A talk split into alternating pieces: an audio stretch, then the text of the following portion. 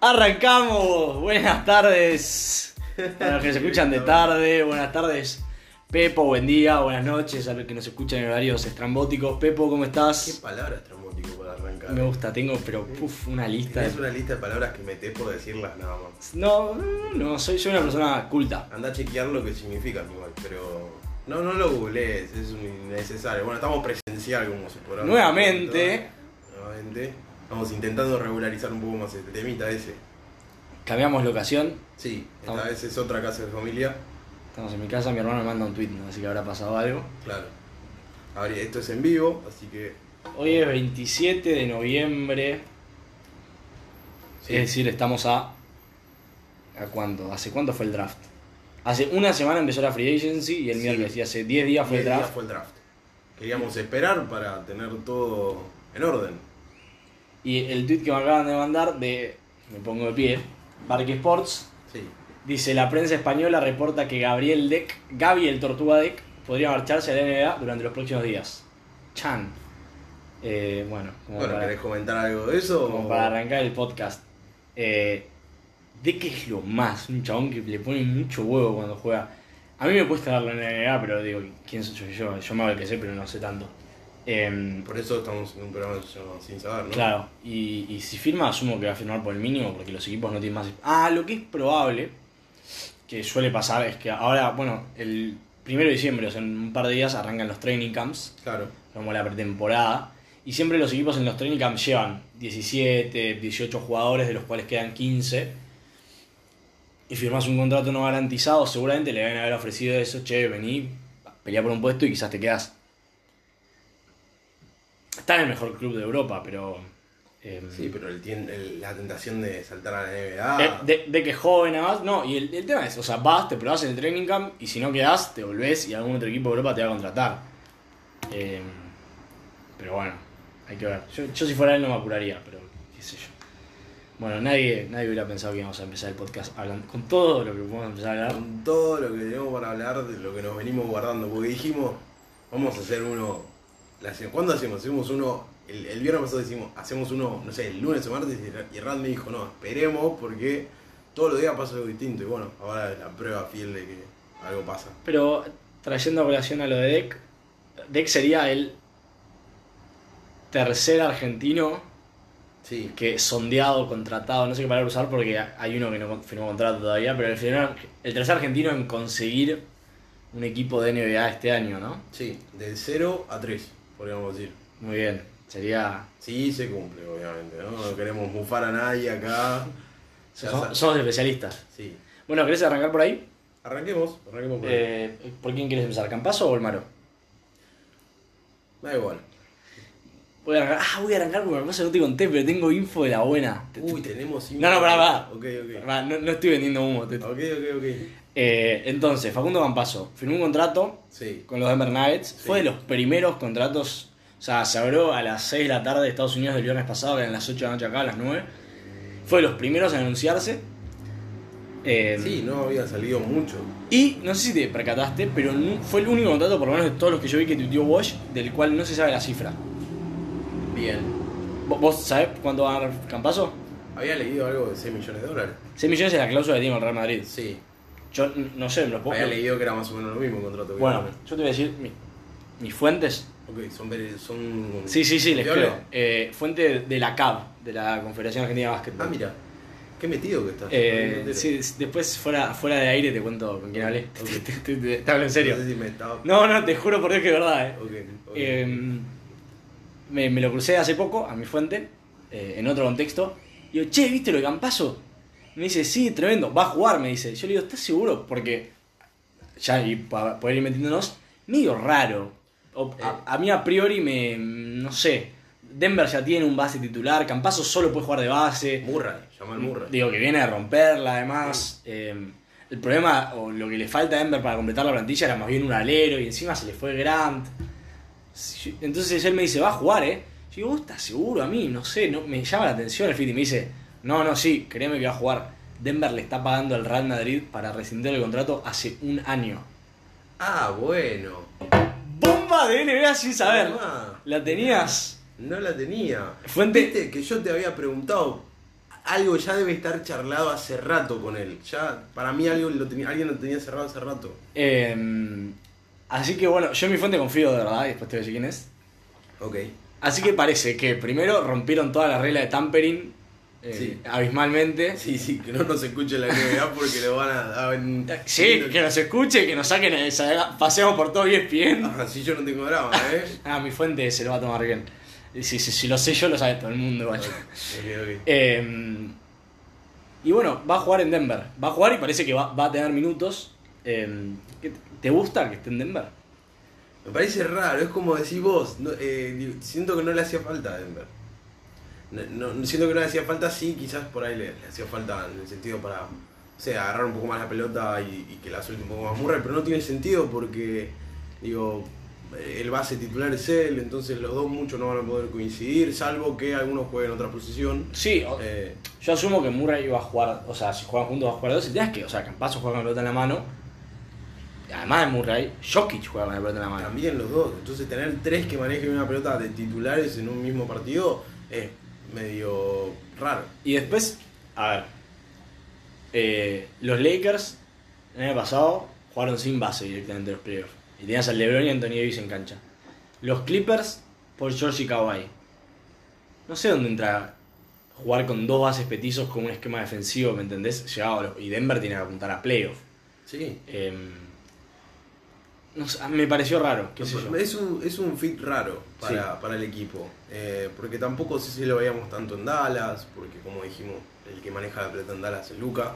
Pero a mí no me molesta tener dos manejadores de pelota. El tema es que no te coincidan posicionalmente. Claro. Pero además, este es el tema. Campazo, porque mide un 80, solo puede marcar bases. No es que decís, bueno, lo pongo de base, pero te puede marcar al 2, entonces te da como más versatilidad en el juego. Si lo tenés a Campazo, el que tenés al lado de Campazo tiene que poder marcar escoltas que midan 1.98, Sí. 1.95. Y además es raro porque Y puede marcar más o menos a Morant directamente, o sea, ni siquiera. No, por, por altura. Por altura, eh, eh. va, a ser el base, va a ser de los bases más bajos, pero por ritmo, por energía, por velocidad. Digo, a un, un jugador que le saca 5 o 10 centímetros lo puede marcar. A un jugador que le saca 15, por más, digo, lo puede marcar esporádicamente en una posición. Sí. Yo no creo igual que sea el tipo de jugador al que el, otro equipo le apunta como, bueno, que me venga a defender Campazo. Pero bueno, tampoco vas a estar, vas a ponerlo con Murray. Y el tema es que, y Gary Harris, que también es escolta y no es tan alto, y Will Barton, y Sí. Monte Morris. Y recordemos que está nuestro amigo Porter, que también defiende menos que vos y yo, El antivacuna. eh, entre otras cosas. Y tampoco Jokic se identifica por ser un gran jugador defensivo. Eh, es raro. Es raro. Es raro. Sí, es raro, es raro el fit. Y un saludo grande, igual ahora que me hiciste acordar a un periodista de ahí de Denver que ya me olvidé, que le tiró con de todo. Ah, lo vi.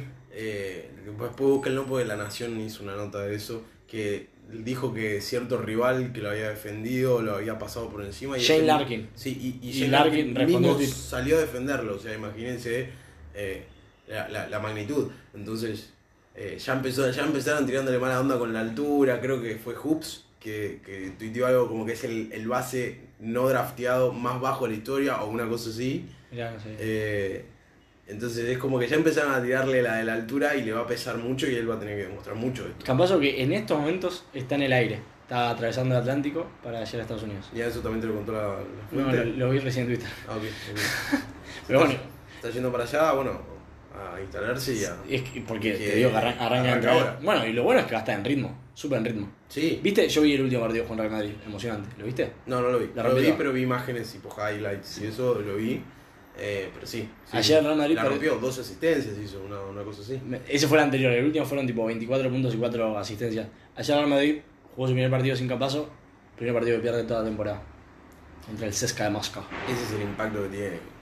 Y ese es el impacto que para mí va a dejar en un tiempo en Denver. Si le dan, si le dan minutos realmente para mí es lo que va a hacer. Veremos, yo ahí maquina, maquino, me parece que va a haber un trade ahí, bueno, sí, un jugador un poco más alto, por más se le fue Grant, se fue a Detroit, que después, o sea, yo hice, les cuento a la gente, tengo un documento. Eso, eso te iba a decir, vamos a, a desmenuzar un poco ya que estamos a, a Denver y a lo que pasó con, el- con los trades y, la- y los drafts. si Sí, dale, Denver, digo, además de Campazo, lo renovó a Millsap, que yo decía, Sí. bueno, qué sé yo, Millsap está en el- como del lado contrario de la curva de la edad, Sí. anoté yo, poético, ¿te gusta? Sí, me gusta. Eh, pero bueno, les hace falta. Se le fue Grant, que, que fue un jugador importante en Lo ellos. de Grant es rarísimo. No, no, de- yo de Detroit no voy a hablar hasta que hable de Detroit. Ok. Yo le puse, puntué a todos los equipos, le puse un 1 a Detroit. Ok, ok. Eh, y trajeron a Michael Green, que viene de los Clippers, que también cumple esa función. Es un alero 4, puede jugar de 5, Sí. se machea bien con Jokic, tira triples, no defiende mal. A ver, Murray, Jokic son inamovibles. Sí. Es, eh, uno de los aleros va a ser eh, o Green o Millsap. Yo imagino que Michael Porter Jr. se, se va a establecer y va a jugar 35 minutos por partido. E- Es el momento de él, puede aprovechar mucho esto. No, y además imagino que ya después de lo que mostró, como que ya, ya te demostró a vos Denver como franquicia, bueno, como eh, estoy para ser titular. Y lo, lo irán fogueando. De- Después verán si, si en playoff juega 35 minutos. Pero, Sí. Y después ese, ese puesto que queda es un poco que se lo van a sortear entre Gary Harris y Barton. Sí. Y eh, bueno, después está Facu de la banca, está Montemorris y.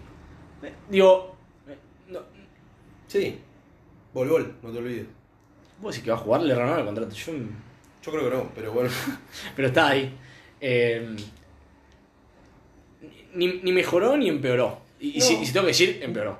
Sí, si tenemos que guiarnos por una de las dos, creo que más que, empe- más que mejorar, pero habrá que ver ahora. Nosotros le tenemos mucha fe porque está capaz. O sea, ahora es, es estar atento a Denver como. como Tal cual, sí. equipo. Eh, Eh, sobre todo nosotros como argentinos, digo, estar, estar atentos a eso. Eh, pero sí, si tenemos que decir si ganó o perdió, para mí perdió más de lo que ganó. Por, No, por Jeremy Grant, por que ya lo vamos a hablar, pero No, a ver, perdieron un alero versátil, defensivo, que no tienen, y seguís estando en la misma conferencia que LeBron y que Kawhi. Y, o sea, hoy, si juegan contra ellos, es una incógnita quién los va a marcar. O Sí. digo, lo va a marcar Millsap, no sé. Barton. Hace todo. Eh, y además, esto, nombramos a Campazo, si querés, después vamos con Bolmaro, o, o cerramos con Bolmaro. sí. Pero el tema es esto, y, y me voy para, para arriba. Los Lakers, no sé qué opinarás vos, pero a mi entender, mejoraron tanto la plantilla Sí. Que si. Ya saltaste lo de Lakers. ¿Lo de Plumlee lo dijiste? Ah, no, que, decí. No, no, bueno, que Plumlee era el, el suplente de Jokic, digo, que, lo- que lo relevaba un poco. Obvio, pero, vas, Pero- no puedes pagar 15 millones por un No, suplente. ni loco, pero No. bueno, nada, para mí perdió un poco ahí el, el suplente de de Sí, Jokic. pero Jokic en playoff, si aprende a no hacer faltas, te juega 42 minutos por Si partido. aprenden a jugar con Dwight Howard en contra. Bueno, se fue, se fue para otro lado. Sí. Inter- ¿Lo de Dwight lo hablamos? Sí, no, pero lo No, no, no, no lo hablamos acá, pero lo, ok, listo. Sí, lo hemos charlado. Pero Bueno. bueno, saltando a, a Lakers directamente. A mí, ahora que dijiste esto, me gustaría así aclarar algo como, como premisa. Los equipos, las plantillas ya están cerradas. Creo que cada equipo puede tener a 15 jugadores por contratados en la temporada. Y creo que el 98% de los lugares ya están ocupados. Sí, Pero como, como paradigma de la NBA es como el equipo con el que arrancás el año no es, no es con el que vas a llegar a competir por playoff. Y pongo dos ejemplos. no. Marquis Morris eh, empezó en Detroit el año pasado, terminó siendo campeón eh, con los Lakers, vino Sí. en febrero, marzo. Y Miami, que fue el equipo que llegó a las finales, Jay Crowder y Udala vinieron en febrero también. Con lo cual, a ver, es poco probable que durante el año consigas un jugador que te ponga por encima, pero sí que, que como lees los toques finales a la plantilla, esto estamos diciendo de Denver, che, le falta un pivot suplente o le falta un alero, eh, no significa que no lo vayan a tener cuando se jueguen por lo importante, ¿no? Sí, Bueno, y decía esto de que, o sea, Denver no se movió mucho, pero el tema es que el campeón defensor, los Lakers, mejoraron tanto la plantilla. mejoraron un montón la plantilla y ya te digo, para mí son candidatazos ya. Sea, lo eran si no, si no hacían nada. Yo ya le ponía unas fichitas, ahora un saludo al enano que debe estar más contento que nadie. eh, pero le pongo unas fichitas, yo ya le ponía unas fichitas atrás. Ahora ya te digo que estoy casi seguro de que salga una sorpresa. Todas las fichas. Sí, sí, es- son todas las fichas de los Lakers. Eh, ¿Cuál fue el, el contrato que más te gustó que hicieron? El contrato. O que trade, más- o sea, el el- jugador que adquirieron que más. Viste, mira, Marca Sol. Margasol. Sí, Margasol firmó por dos años, sí. por el mínimo. Y, y es un buen, eh, digo, me, me, me pareció un- un- una adquisición muy buena para, para los Lakers. Es un upgrade de Howard. Recontra. Bueno, ¿sabes qué? O sea, defensivamente sí, tira triples, lo cual como que le permite a Anthony Davis como jugar más adentro. Sí, Howard en los playoffs lo que impresionaba es que jugaba 20 minutos y te agarraba 3-4 relotes ofensivos Sí, sí, y eran volcados o tiros libres. es muy físico. Gasol no va a hacer eso. No, pero siento que en, en el estilo de juego, quizás para cierto tipo de. Viste que obviamente Sí, las tácticas y los, los quintetos van variando mucho dependiendo con- contra, contra quién juegue, ¿no? Eh, pero siento que a largo plazo en la mayoría de los partidos va a ser mucho más útil Gasol que Howard. Para mí. Pero bueno. Te agrega mucha más versatilidad porque defensivamente o son lo mismo o Gasol es mejor. Sí. Y lo que perdés con Howard de presencia interior, digamos, de agarrarte todos los rebotes en ataque, lo ganás con que Gasol es un excelente pasador eh, y tira de tres. No, Sí. el- la temporada pasada no tiró tan bien, pero tira de tres. No, no, tiro de tres. Eh, Eh, pero y, el, y te doy el segundo, no me gustó. Schroeder. a mí es el que más me gustó. Eh, Schroeder me parece definitivamente un upgrade a Rondo. Definitivamente. Yo, yo lo, que, lo que pensaba es, al Rondo que vimos de los playoffs deben estar a un nivel muy parecido. De hecho, Rondo para mí defiende un poco más que Schroeder, pero Rondo no, no va a mantener ese nivel. Y, y lo que tiene para mí interesante, además, de que, do- dos cosas, es como una subestrella, porque no llega a la categoría de estrella, Sí. pero como para empezar a armar un equipo ya más pensando en un futuro, porque Mara Gasol el año que viene se retira.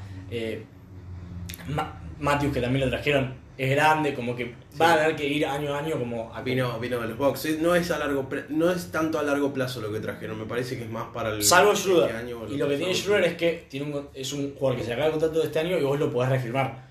Y los Lakers no tienen espacio para. O sea, todo lo que van a armar de ahora en adelante probablemente sea vía trade. Eh, y lo otro que a mí me gusta mucho es que con Schroeder y con tu amigo. La sorpresa para mí. Sí, interesante. A mí no me gustó. Fue lo único que no me gustó que los Lakers. Ahora explico. Pero Schroeder y Montes Harrell, el, el- el de Rastas que lo bardeó Luca y que jugaba en los Clippers hasta el año pasado, fueron número uno y número dos eh, en la votación de sexto hombre del año. Claro. Es decir, a partir de ahora los Lakers tienen la mejor banca de la liga, aproximadamente. Y lo interesante es, en una temporada corta, con más partidos, o sea, en menor tiempo, y con la posibilidad de que alguno le agarre COVID, de que como LeBron jugó las finales hace dos meses, empiece jugando un partido sí y uno no, la- esos dos, esas dos firmas te dan la posibilidad de, bueno, este partido puede no jugar LeBron, ahora podemos generar ofensivas de otro lado. Y siento que para los playoffs, Schroeder en especial te da eso, de que cuando LeBron se va al banco tenés a alguien que Sí. te maneja la pelota, porque si bien Davis es un muy buen jugador ofensivo, necesita a alguien que le facilite el juego. Sí. Eh, ¿Y de Harrell qué opinas? Lo de Harrell. Harrell fue muy raro. Eh, digo, saltando lo, lo de Howard, que ahora lo vamos a contar también. eh, lo, lo de, lo de- lo de Harrell, uno dice, los Clippers, con la necesidad que tienen, no renovarle así al, al, al sex- al- al sexto hombre de la temporada fue, fue un, un movimiento, una decisión muy rara. Yo estoy a favor de lo que hicieron los Clippers.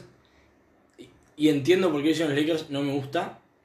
ah, Como filosóficamente, dentro de la NBA, digo. Pero como, como una premisa.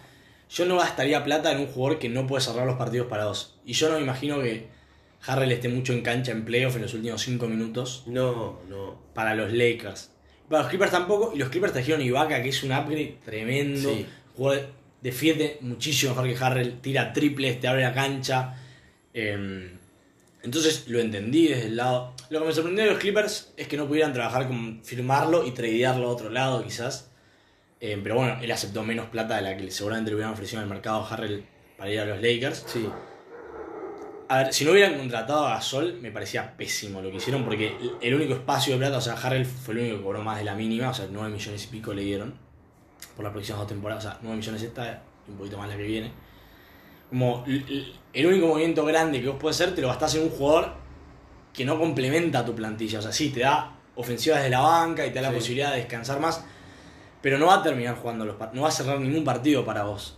Eh, a mí me hubiera, gustado, me hubiera gustado, por ejemplo, que le gasten más en Ibaka, que firmó el mismo contrato pero con los Clippers. Claro. Pero bueno, entiendo esto de que ahora tenés una banca como muy completa, lo que te permite como cuidar un poco más los minutos de LeBron y de Davis. Eh, no sé. Yo del 1 al 10 le puse un 9 a los Lakers y no le puse 10 por esto, porque a mí Wesley Matthews me encanta, me parece mejor que Danny Green. O sea, ellos lo tradearon a Green para conseguir a y consiguieron a alguien mejor y más barato. Gasol me gusta, renovaron a KCP y a Morris que lo tenían que hacer.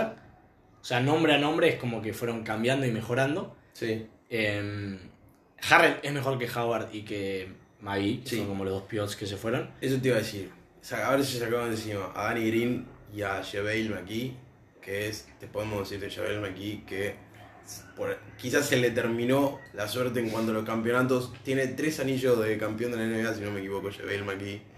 Y jugó cinco minutos entre todos. parece. En los Warriors jugaba un poquito más, pero sí, Sí, jugó poco. poco. Eh, Pero sí, Danny, Danny Green que fue traspasado por, eh, como parte de- del, Trade de del trade de Schroeder y Oklahoma que hizo, ahora después lo vamos a hablar, tiene 28.500 picks, ya para mí tiene demasiados. sí, tiene un montón y demasiado me parece, eh, lo trajo de vuelta a Filadelfia. Sí, Filadelfia que no es raro que esté, que esté buscando tiradores. no, y Pero bueno, ahora vamos a hablar. Ya es como que uno quiere saltar a varios temas, pero. ¿Querés ir a Filadelfia? Vamos, no, vamos, no, vamos ordenándonos, vamos ordenándonos. ¿por, por qué no Filadelfia? Eh, pero bueno, ¿querés saltar a Filadelfia? Vamos a Filadelfia. Bueno, pero eh, pará, no nos vayamos de Los Ángeles todavía. Bueno, Los Clippers. los Clippers. Entonces, los Clippers se les fue Harrell. Sí, Que el problema que tuvo Harrell es que no podía jugar porque Jokic lo bailó sabroso en los playoffs. sí.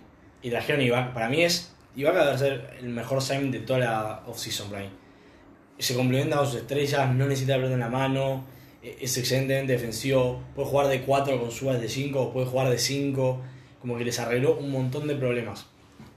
Además, lo firmaron a Marcus Morris. Sí, Una una cantidad de plata. estúpida de plata, mientras que el hermano firmó muy poca guita. Pasa que no les queda, o sea, no, les quedaba otra, porque se, se esperaba que Morris fuera a pedir más plata, y si no lo firmás, porque como está armado el, el espacio salarial, no podía traer a nadie más. Entonces estaban medio a su merced. Claro, Pero 4 años, 64 millones, en 2 es años... un montón de guita. Es- en dos años te vas a quedar mal. como él. No, y además, con esto, la posibilidad de que el año que viene Paul George y Kawhi se vayan, y te quedaste con el clavo ese. Em, a mí no, no, no me... No, no me gustó, de hecho me gustó lo que hicieron en general. Sí, Y un, un poco más por abajo de la mesa, o, o que pasó más desapercibido, trajeron a Luke Kennard de Detroit, que por hablar de Detroit, trajeron a Jamet, que es como un tirador que Sí. te, te da espacio y tira cuando recibe. A Kennard, que no sé si lo tenéis vos muy visto, no lo tengo tan es, es un jugador ofensivo mucho más pulido. Tira muy, muy bien de tres, tira tres en movimiento, saliendo del dribbling, te puede manejar la pelota. Es un Lou Williams, Sí, alto y con defensa. ok. Eh, con un poquito de defensa tampoco. Lo que a mí me hace pensar de que a Lou Williams le quedan los días contados. en- Eso te iba a decir, está habiendo muchos rumores de que va a ser. Eh, salir tiene- o sea- pronto de, de Clippers. A, a mí es un jugador que me gusta. No sé qué opinará. El otro día hablaba con mi hermano. Él decía como pasa que en los playoffs no te sirve, que puede ser porque su defensa es muy mala. Yo siento que entre Kawhi, Paul George, Ibaka y Kennard tienen cuatro de su quinteto titular y les hace falta un base. Y Beverly defiende bases, pero no juega de base porque no maneja la pelota. Lo que yo lo veo y la salida de Jarrell fue espectacular. También eso te habla de que, de que hay, hay cierta división, ¿no? por lo menos entre la gerencia de algunos jugadores, Sí. entre algunos jugadores y otros, porque si no, no, es, no decís nada. Podemos hablar de cabaret en los Clippers entonces. Para mí, más que cabaret, es como. Podemos hablar de cabaret, déjalo ahí. Ok, déjalo morir. em, No, mentira, sí, sí. no, no, pero siento que es como que están, como no tienen cabeza, ¿entendés? Como. Entonces cada uno dice lo que piensa, acabó medio que todo el chupa un huevo, cambiaron el técnico también, pero Mm, creo que eso ya el- hablábamos. Em, pero bueno, para mí todavía les hace falta un base, que sea un. No que sea un base anotador como Williams, sino que sea uno que pueda distribuir el juego. Sí, ¿sabes estaba pensando con respecto a lo de los Clippers? Lo amo a Kawhi, pero te debe hinchar un poco las bolas que el chabón vive en San Diego, que vaya a tener que esperarlo en, en el avión ahí, este tipo, bueno, cuando llega este tipo. Ya tenemos un podcast que yo. Eh, bueno, claro, sí, es que yo lo había leído en otro lado también antes, porque no me, no me acordaba que él vivía en San Diego. Eh, te debe, te debe molestar. Sí, eso. a ver, a mí, si te rompe las pelotas.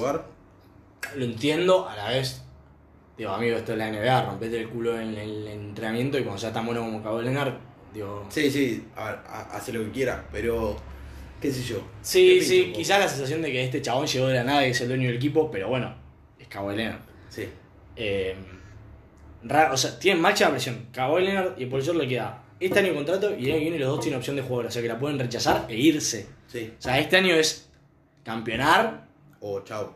O quizás se queden, digo, si tienen un- pierden en, en la final de la NBA o pierden en siete juegos contra LeBron y los Lakers, bueno, vamos de vuelta. Pero si, si vuelve a pasar lo de año que viene, mamita. Y además no tienen picks. Y el dueño acaba de comprar un estadio nuevo, que vaya a Dios a saber cuándo lo van a inaugurar. Compró un estadio como diciendo, bueno, ahora mi super equipo lo meto acá, gente nueva. Y bueno, no. COVID y fracaso en playoff. Se lo, se lo- Bueno, Pasemos a Filadelfia, que vos tenés muchas ganas de Filadelfia y yo también. Bien, Filadelfia, ya habíamos hablado en los capítulos anteriores. Tenemos director general nuevo con Darryl Murray, que era el que estaba en los Rockets. sí, Y tenemos coach nuevo, que es Doc Rivers. sí. Bien. Estructuración completamente nueva. Hablábamos de lo que podría ser una, una temporada de una posible transición eh, con eh, toda gente nueva. Pero en, en esta free agency medio que fue todo disparando para todos lados, ¿no? ¿Por qué sigue disparando para todos lados? Porque uno sabía que iban a contratar, a contratar tripleros, por ejemplo, contrataron a Danny Green, que tuvo una temporada para mí pésima. Vos lo defendés mucho, yo para mí fue uno de los peores equipos, de los peores jugadores de los Lakers, el que más que en sumar retó. Pero bueno, nada, sigue siendo un triplero, sigue siendo Danny Green, que originalmente, digamos, el Danny Green de San Antonio, de los Raptors, era otra cosa. Pero es que quiero decir esto, Daniel, que porque como es, es un paradigma de, de la NBA en general, la temporada que tuvo Daniel y fue aceptable. Tema con los que jugadores que su mayor aporte en ataque es que son tiradores, es que si tienen una mala serie, que son 6, 4 partidos, Sí. te queda esa imagen del chabón, estaba solo y erró la mayoría de sus triples. Sí. Sigue siendo un jugador valioso, de hecho, o sea, los Lakers tenían que reemplazarlo. Claramente no es lo que fue, y, y es eso, es como muy intermitente, y, y por ahí hay series de que te va a jugar 35 en todo el partido Sí. porque la está metiendo, y si no la está metiendo te resta en ataque. Pero bueno, trajeron a Danny Green, Sí, otro tirador más. Y esta es tantito curioso de Seth Curry, que lo trajo Dallas a, a Filadelfia, que es el. eh, está casado con la hija de Doc está Rivers. casado con la hija de Doc Rivers. O sea, se reúne con su. Suegro. Con su suegro. Así que eh, eso es un detalle no dejar pasar. Pero habla un poco también de. Seth Curry es, entre comillas, tirador, no es Steph, digamos, no es su El año hermano. pasado fue el mejor tirador de la liga. Pero tira muy bien. Entonces, Excelente. se está rodeando mucho de tiradores que era quizás lo que le faltaba un poco a Filadelfia, que no, sé si te acordás que fue Orlando que le complicó mucho tirando de afuera y ellos no podían no podían tirar y no tenían ese juego en, en- en el primer partido de la, No, temporada. Orlando fue con Toronto. Orlando fue con Toronto, tenés razón, sí. Eh, pero eh, siento que le faltaban tiradores a, a Filadelfia. Y yo siento que, no sé si me lo estás dejando a mí, pero el mejor movimiento que hicieron, y fue uno de los mejores movimientos Sí, de la... estoy dejando a otro. Ah, ok. El problema de Filadelfia es que te- tenía un equipo que estaba pensado, no estaba pensado, no- no- las piezas no eran cohesivas. Sí, Y lo primero que hicieron fue tradear a Al Horford. Que el problema no es solo que Al Horford no puede jugar con Embiid, sino que le pagan 30 millones para que no pueda jugar con tu mejor jugador. Y en ese trade consiguieron además a Danny Green. Lo que hicieron fue, se hicieron espacio salarial, se sacaron un jugador que no te puede jugar con tu mejor jugador y se trajeron uno que sí. Excelente. Y a mí me pareció que, por lo, lo pesado que es el contrato de Al Horford, em, encima tuvieron un buen trade, porque solo tuvieron que como agregarle un pick de primera ronda como para que Oklahoma dijera, ok, bueno, te recibo este muerto. sí. Em, muerto me refiero por el contrato, no por Horford. Vale. Entonces ya ahí... No, es que Horford es un buen jugador. Si cobrara, si cobrara 10 millones de dólares, es el, pivot, el mejor pivote de la liga en cuanto a precio-calidad. El tema es que cobra 30. Sí. Y de hecho, eh, no te sorprenda de que tenga buenos partidos en Oklahoma y lo vuelva a tradear a un equipo de playoffs que le haga falta un pivot. Eh, después lo podríamos ver.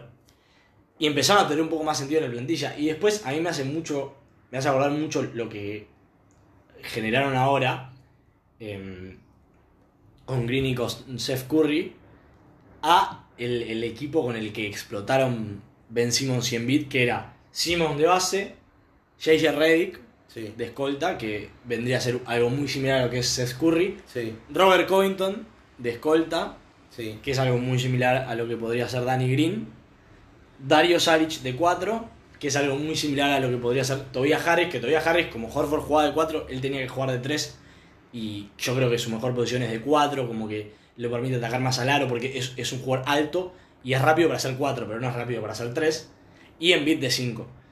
Eh, entonces como que se reconfiguraron como un equipo que tiene más sentido. Sí. Eh, yo les puse un 9 como valoración de la free agency.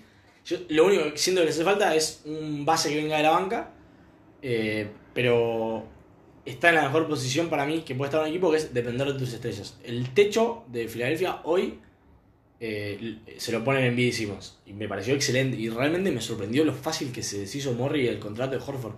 Yo pensé que iba a ser imposible. Bueno, por eso lo contrataron, digo, le, le pagan una buena cantidad de guita por el buen laburo que había hecho en los Rockets y porque sabían que era capaz de hacer un laburo así ahora. Eh, uno se esperaba que fuera un poquito más transición y fue bastante bueno el laburo que hicieron acá.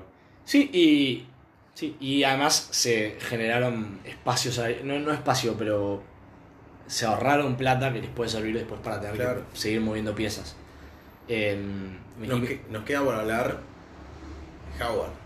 Ah, bueno, y bueno, pero es esto, yo me lo anoté. A Dwight Howard le pagan el contrato mínimo, son 2 millones de dólares al año. ¿Qué es lo que le tienes que pagar a tu pivot suplente? A Horford le estás pagando 30 millones para hacer lo mismo, para ser el pivot suplente de tu equipo. Una locura.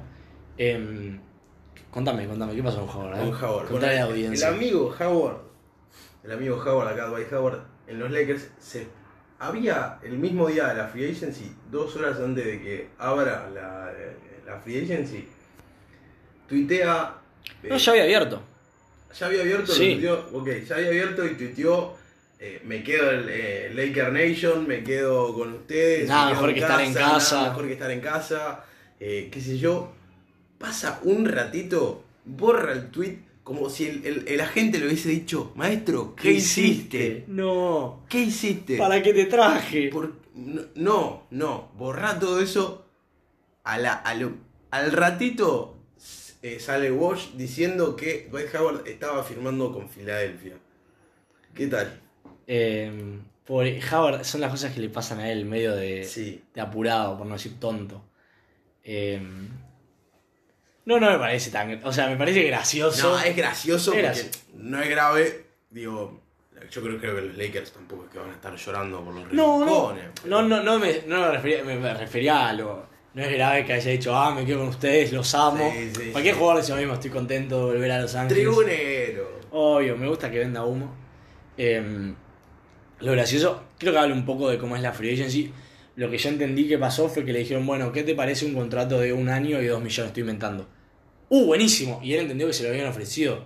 Y de parte de los Lakers era como, bueno, estamos dialogando. Y además es esto, que ese viernes, o sea, el viernes de la semana pasada, lo que se abre es tipo una etapa de moratoria Sí. en la que vos puedes negociar, pero los contratos recién se pueden firmar el domingo. Entonces no Claro. es que firmás un contrato ahí. Entonces por ahí uno entiende que tiene un acuerdo firmado, pero en realidad la otra parte, ah, no, te estaba ofreciendo a ver si te interesaba, ahora déjame que lo piense. Sí. Em, pero bueno, nada, fue gracioso. Em, y lo terminó contratando en Filadelfia, lo cual me parece bien, porque es, es un buen pivot suplente. Digo que te puede dar 10, 15 minutos buenos. Sí. Em, así que no está mal. No está mal. Buen, buen. Me gusta Filadelfia. Buen off-season buen off-season de, de Filadelfia. Pero ahí realmente fue un- le hicieron un cambio de cara a la plantilla tan rápido, me, me llamó muchísimo. O sea, tan fácil se acomodó la. Ahora tiene sentido. O sea, tiene un base, tiene una escolta, tiene un alero, tiene una pivot, un pivot. Eso habla de- de- del director de operaciones anterior, del desastre que hizo. El problema. Ya nos estamos metiendo como en Nerdlandia de la Yo, a mí me encanta, yo vivo ahí. Esa es mi casa. Con- Contenete. Eh, pero el problema fue que los equipos tienen dueños, ¿viste? Sí. Filadelfia tiene- no tiene un dueño, sino que tiene como un, Un grupo. un grupo, un accionista, un Sí, grupo accionista. Un grupo accionista. Y se ve que a algunos les gustaba un jugador, a otros otro. Claro, y eh, y lo que pasa es, ponen que los dueños somos vos y yo y mi hermano, vos tenés a tu chabón que maneja una parte de, de la, de, de la gerencia, yo tengo el mío, y entonces recordemos que Filadelfia dejó ir a Jimmy Butler. Sí, eso te estaba por decir. El año pasado. Em, y no solo, no, lo- los últimos dos años previos a este, todo lo que hizo Filadelfia en cuestión de movimientos, salvo tradear por Jimmy, hizo mal. Pero bueno, rápidamente se recompusieron. El contrato que le firmó a Horford El contrato que le firmó a Harris. también. A Harris le quedan 3 años, 150 millones de dólares de Es contrato. un montón. Si Bueno, que- ¿Querés que te enumere los jugadores que cobran menos que Harris? No, no, porque Lebron bueno, cobra menos que Harris. Es una locura. Em, Es una locura. y otras cosas que también hicieron mal. Pero bueno, ya rápidamente se reacomodaron y me encanta, porque soy, me declaro fanático número uno en Bid. Em, y no puedo esperar a que traden a Ben Simmons por Harden. ¿Vos decís que va a pasar eso? Yo creo que no, ahora. Yo creo que ni Houston está apurado en tradearlo, ni Filadelfia está apurado. O sea, Filadelfia le, si pueden jugar juntos en BD Simmons, yo creo que prefiero eso. Porque son jugadores más jóvenes, porque los tenés más tiempo bajo contrato. Ahora, si ves que no. Porque tienen a- a- habilidades basquetbolísticas que por ahí, como el uno rinde más en cancha sin el otro, entonces es, es interesante ver cómo machean. Eh, pero si no, yo, o sea, Morris no tiene ni miedo en hacer ningún trade. Y después lo otro que sí es que, aclaramos para quienes nos están escuchando, Harden supuestamente habría pedido un trade, como que Sí. se hartó. Digo, es un carnaval Houston. Sí, porque Westbrook también pidió el trade. Para, lo de Westbrook fue tipo, yo creo, a Westbrook lo querían tradear y fue tipo, ah, ¿me vas a cortar? Sí, no, no, te, te corto. Cortamos, pero porque yo quería cortar, Sí. tradeame. Sí. Em, Que dicho sea de paso, seguimos sin tener noticias sobre Eh, y es que Westbrook es, es como de los peores contratos. Va a ser difícil de. Sí. O sea, Va a ser difícil de conseguir un... eh, y bueno, ves, acá con Houston volvemos al tema de los dueños. O sea, se fue Morri porque no se lo fumaba el dueño, se fue el entrenador. Y, y los, dueños, se fue, el entrenador, imagínate que se fue a ser entrenador asistente. Eh, Imagínate la poca gana de de quedarse en, en tal cual, y trajeron Houston. pa- para acompañar a un equipo con una estrella top 5 de la NBA como Harden, traes un general manager sin experiencia y un entrenador sin experiencia. Harden le habrá dicho, papito, ¿qué, qué estás haciendo? ¿Qué te pensás que sos Silas? Eh, que, que no, no, nada en contra de Stephen, mientras mi vecina abre la canilla que, Sí. que nunca le tiró W40. bueno, eh, y Harden dijo, no, bueno, basta, loco. Mándenlo para otro lado. El tema es que Brooklyn la verdad es que no tiene la cantidad de activos, salvo que esté dispuesto a tradear a Durant o a. Irving, como para conseguir a Harden. Entonces yo creo que vamos a empezar ahí. Em, pero bueno, está ahí sobrevolando el fantasma de Harden alrededor de la liga. Sí. Em, y voy a defender al GM de Houston, no sé si vamos a hablar, pero me gustó todo lo que hizo, me gustó mucho todo lo que hizo Houston en su offseason.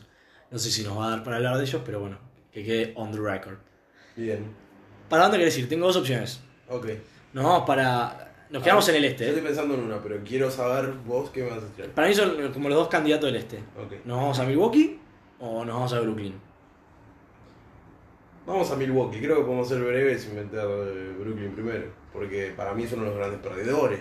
Ah, pa. Porque podría haber sido uno de los grandes ganadores de esta offseason. Súper interesante todo lo que pasó. Igual, atenti, porque Giannis hasta no sé qué día de diciembre, tipo el 20 y algo, tiene la opción de firmar su extensión máxima por 5 años. Y se la firma, automáticamente se convierte en el, el equipo que mejor le fue en la free agency porque conseguiste al tercer mejor jugador.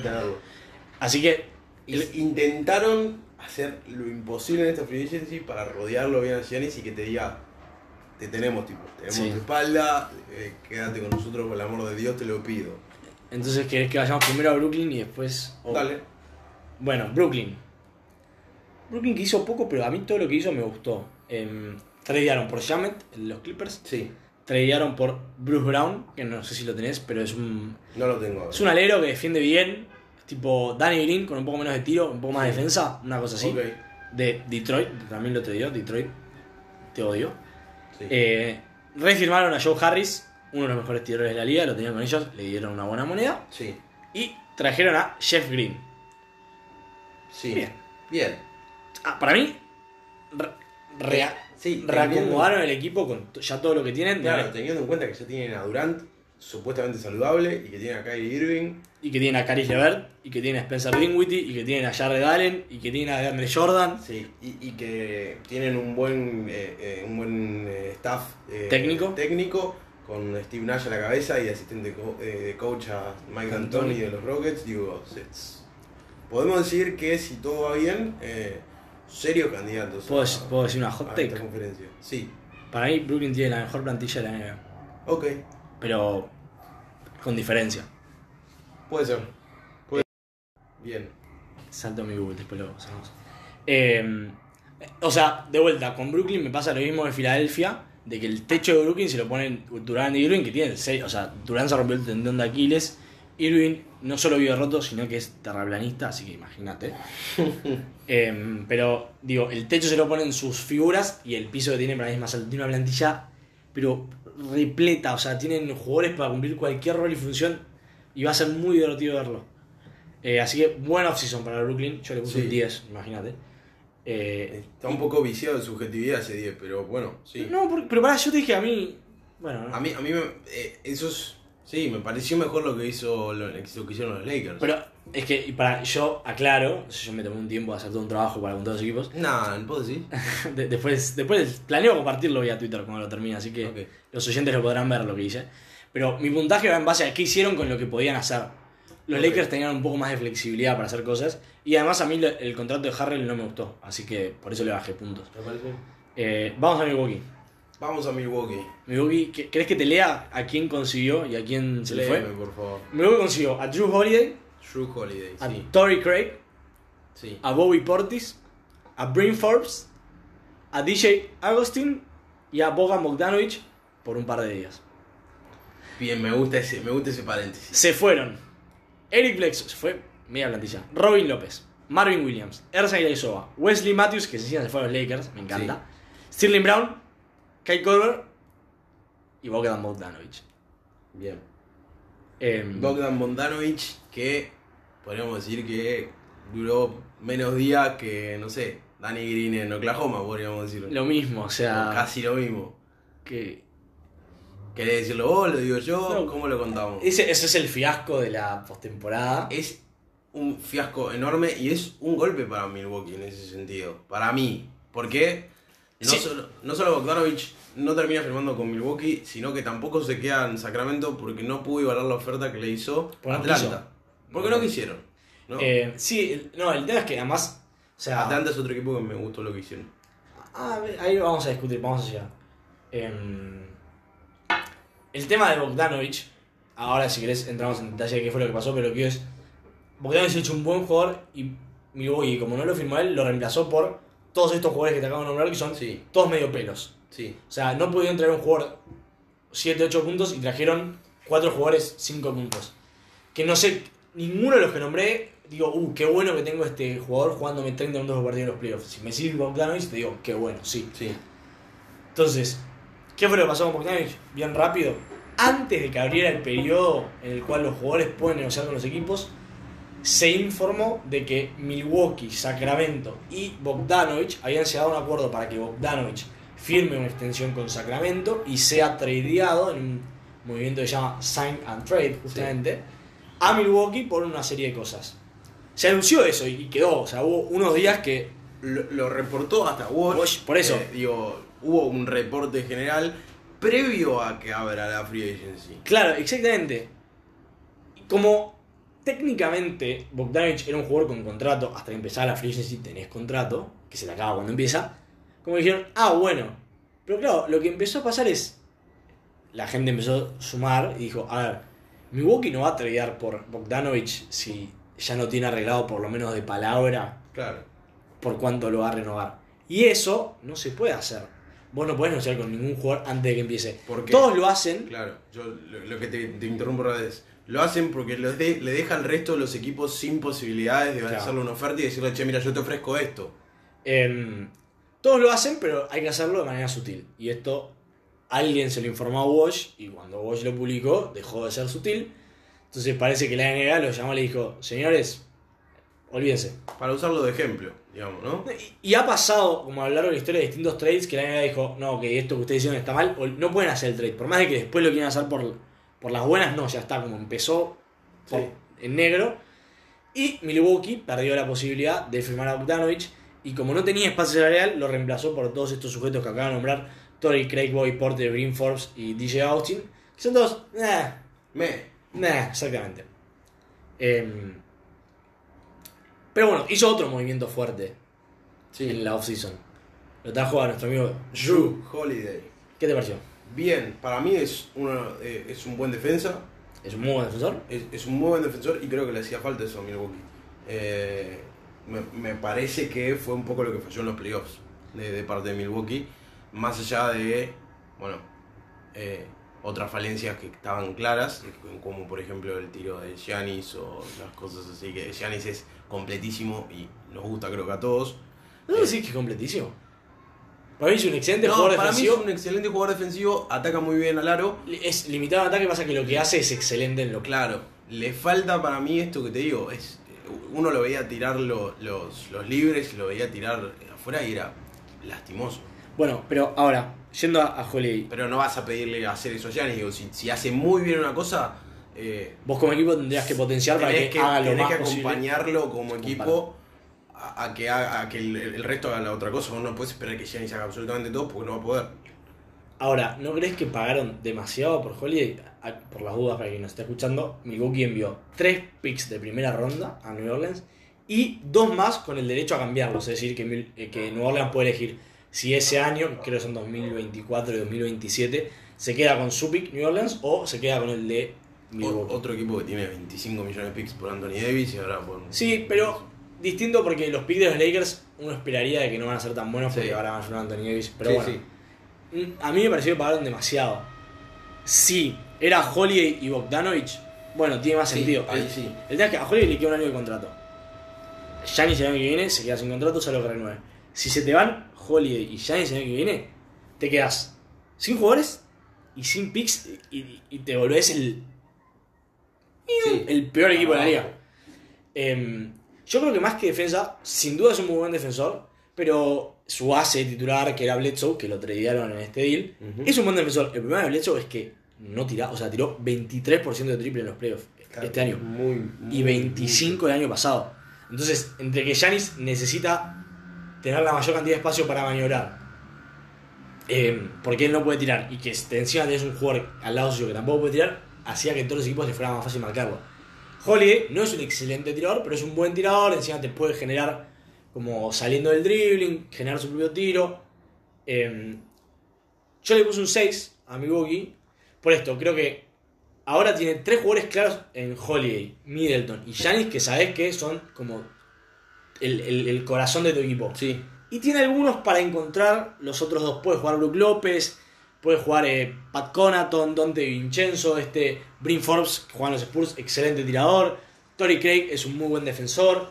Como que eh, quizás en la plantilla puedes encontrar, puedes generar un trade en febrero y conseguís a otro. Digo, siento que el techo de, de Milwaukee subió un poquito con el trade de Holiday. No sé si lo suficiente. Sí, para mí también, coincido. Coincidimos mucho ahí. Eh, y veremos, digo, de vueltas. Si Giannis, supuestamente está en Grecia y ahora cuando vuelve va a decidir si firma o no firma. Si firma, listo. Bueno, ¿Vos te crees que ella no decidió? Va, va a anunciar. puede ser, no, no lo sé. digo, a mí me, me asombra esto. Puede ser, no sé cuánto tardan en decidirlo, qué tienen en cuenta. No, para mí ya lo tiene decidido. Lo va a anunciar. Pues, Para mí es un anuncio. A falta de anuncio. No sé qué va a hacer, sinceramente. recordemos que, que, o sea, lo que tiene es que ahora a Giannis le queda un año de contrato y Milwaukee le puede ofrecer renovar por El- 5 años. el- sí. Si él lo rechaza, no significa que después a fin de temporada no pueda firmar No por Milwaukee. Lo que significa es que a fin de temporada será gente libre y cualquier equipo le puede ofrecer. Em, Y ahí saltan al ataque, como ya sabemos que se escucha que saltan al ataque Dallas, salta al ataque Miami, son equipos que... sí, Dallas y Miami son los que van- sonaron y sonó un poquito también. De hecho, acá nuestro responsable, vos dijiste Golden State. Sí. eh, que ahora que se rompió Thompson lo veo menos posible porque no sé si Giannis se va a ir ahí. No, no, no creo. Pero Dallas y Miami estuvieron bastante quietos esta, esta off-season y, y uno, o los periodistas, uno lo que escucha decirlos allá es que están esperando a ver y Están y reservando espacio salarial. Están especulando con lo que va a hacer Giannis eh, en estos días. Bueno, Especularon con eso, de hecho. Miami estaba quieto hasta antes de ayer. Sí, sí, obviamente Que- Miami... eh, ¿qué, ¿Qué pasó entonces? ¿Qué? Le renovó a Adebayo, le dio un contrato Sí, máximo. le dio el max a, Adebayo, le renovó a Dragic. Pero todos esos, a- lo- todos los contratos que había firmado Miami hasta el de Adebayo, lo que tenían es que eran de un año con opción Sí. de equipo el año que viene. Entonces, si venía Yanis, les cortaban el contrato y tenían espacio. Ahora, al haberle renovado a Adebayo, perdieron cierta flexibilidad salarial para ofrecerle el contrato máximo a Yanis. Todavía lo pueden hacer, pero bueno, no sé si vos esto lo escuchaste. Eh, y tienen el mismo representante. No sabía eso. Entonces, una de las opciones que se barajó fue que el representante le, le dijo a Miami, che, mirá que Giannis va a firmar de vuelta con Milwaukee, así que le dan la. dale la guita ahora el a- pibe y no lo vas a esperar para que se enoje. A Adebayo. Otra de las opciones que se escuchó también fue que se dijo, Giannis estaría mucho más impresionado con Miami si le renueva ahora a Adebayo y después lo va a buscar a él. Así que, Sí. nada, no sé. No sabemos. Humo para que, todos hasta lados. que Gianni no diga, che, voy a hacer esto, no vamos a saber esto, no vamos a saber ni a palo para dónde va a ir. Bueno, vamos 50 minutos de podcast. Hablamos Lakers, Cleveland, Brooklyn, Milwaukee, Filadelfia. Mencionamos algo de Miami. Hablamos de Denver y de Facu Campaso. ¿A dónde querés ir ahora? Yo quería hacer un breve, breve, brevísimo comentario por un equipo que para mí cumplió, no hizo demasiado, pero que me gustó lo que hizo, que fue Portland. Ah, pff, me encantó lo que hizo Portland. Por eso digo, me, me pareció que estuvo perfecto lo que hizo Portland. Eh, cumplió y, y- y está perfecto. Eh, así que ahora, si querés decirnos qué a, a los jugadores que trajo y, hablamos de los, de los deals. Portland trajo, tradeó dos picks de primera ronda. Me encanta, uno me encanta. Tradeó dos picks de primera ronda por Robert Covington. Ese me encanta. Que es, Siento que le hacía falta. es lo que necesitas, un defensor de Sí. ala. Que tira triples, Tira triples. Va, va a machar excelente con Lillard y McCollum. Firmó em, por la mid-level exception, que no importa, es una verdad, pero firmó por una excepción a Derrick Jones Jr., Sí. el volcador de, De Miami. de Miami, que hace otras cosas. No, no, no lo necesitaban, pero es un, No, para mí- es un buen. Para mí les viene muy bien porque es otro Sí, defensor. alguien que ataque también y defiende bien también. Em, a mí me gustó mucho ese sign, me pareció como medio sneaky, como que salió de la nada. Sí. Yo creo que el, yo el quinteto que usaría si fuera ellos es Lillard, McCollum, Hood, Jones y Nurkic. Pero no fue lo único que hicieron. Le renovaron a Melo, Sí. que creo que Melo, a ver, Melo la temporada pasada como que parecía medio un partido de despedida, ¿no? Sí. Como que cada cosa que hacía se la festejaban, me incluyo. Sí. Pero si querés Pero pelear cosas... a Melo. No, obvio, no, y era como, estuvo como un año afuera de la liga, volvió. Sí. Em, pero si querés pelear cosas importantes, Carmelo te puede jugar 15 minutos del partido, no mucho más. No te- Sí. Pero bueno, lo renovaron bien. Le renovaron a Rodney Hood, que hace dos años en los playoffs había sido un jugador muy importante para ellos, que Sí. se rompió la rodilla en esta temporada. Em, trajeron a Canter, que en realidad lo recibieron vía trade. Que- Canter. Sí. y, que a mí me encantó, es como el de un submundo, contrataron por el mínimo a Harry Giles, un pivot que no saben lo bien que pasa pelota y me encanta porque puede jugar muy bien para aliarse con Lillard, que juega muy bien defensivamente, es joven, tuvo la mala suerte de que lo drafteó Sacramento, que es una franquicia inviable, y, y además eh, estuvo medio lesionado, entonces como que, digo, de hecho, a los rookies cuando los contratás los, tienen contrato de dos años y después dos opciones de equipo. Sacramento no le renovó la última opción de equipo y lo dejó irse. Y me parece un muy buen contrato porque era un jugador que viniendo de la secundaria y la universidad tenía muchísimo potencial, no puedo explotarlo, no me asombraría para nada em, que, que lo pueda hacer en Portland. Eh, eso llegaron, se le fue Whiteside, que me encanta porque Sí. lo detesto a Whiteside, y se le fue Arisa, pero bueno, Arisa lo te digo. Arisa, lo Arisa es espectacular. Arisa creo que de hecho todavía no sabe en qué equipo va a jugar. Sí, yo creo que est- está quieto, no, no quiere hacer nada hasta yo que- no me muevo, no compro en ningún lugar casa, no compro nada hasta que no me digan dónde voy a jugar. A ver, yo creo que ahora, ¿dónde está en Oklahoma? Hizo, estaba en Portland, se fue a Houston. Sí, Houston lo tradeó tradeó a a Detroit. Detroit, lo traído a Oklahoma. Oklahoma. ¿Y ahora está en Oklahoma? Ahora quedó en Oklahoma. Por ahora. Por ahora. Sí, imagínate Oklahoma que tradeó toda la plantilla. Sí, Oklahoma que está dice quiero todo, pero también voy a vender todo.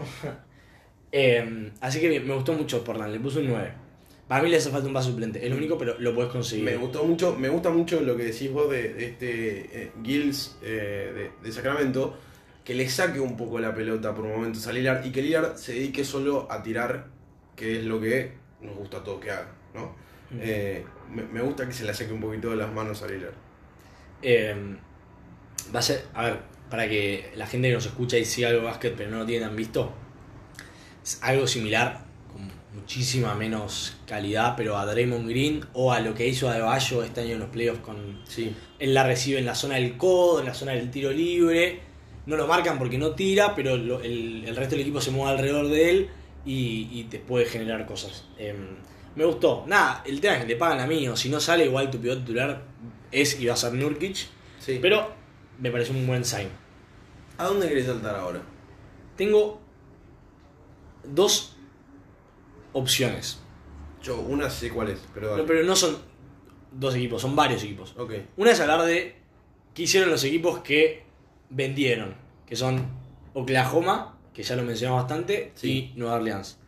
Otra fue, otra vez, perdón, ¿Qué hicieron los equipos que tenían espacio salarial? ¿Qué carancho hicieron con la plata? A veces tener plata es peor que no tenerla. Me refiero Sí. a Atlanta, que a vos te gustó, Charlotte Lo de Charlotte, no. y Detroit. Me gustan los dos. ¿No podemos hacer un podcast de tres horas y media? Vamos, para mí no tengo ningún problema. Bueno, ¿Qué? sí, obvio. Listo. Bueno, de última, vamos a una pausa. Acá la, la gente, si quiere, pues digo, frene. Hablamos hasta ahora de casi todos los equipos que contienden al título. Al único que no mencionamos fue a Boston, pero lo podemos hablar después. Ahora nos vamos a hablar como del resto de los equipos de la liga. Acá podrían cortar.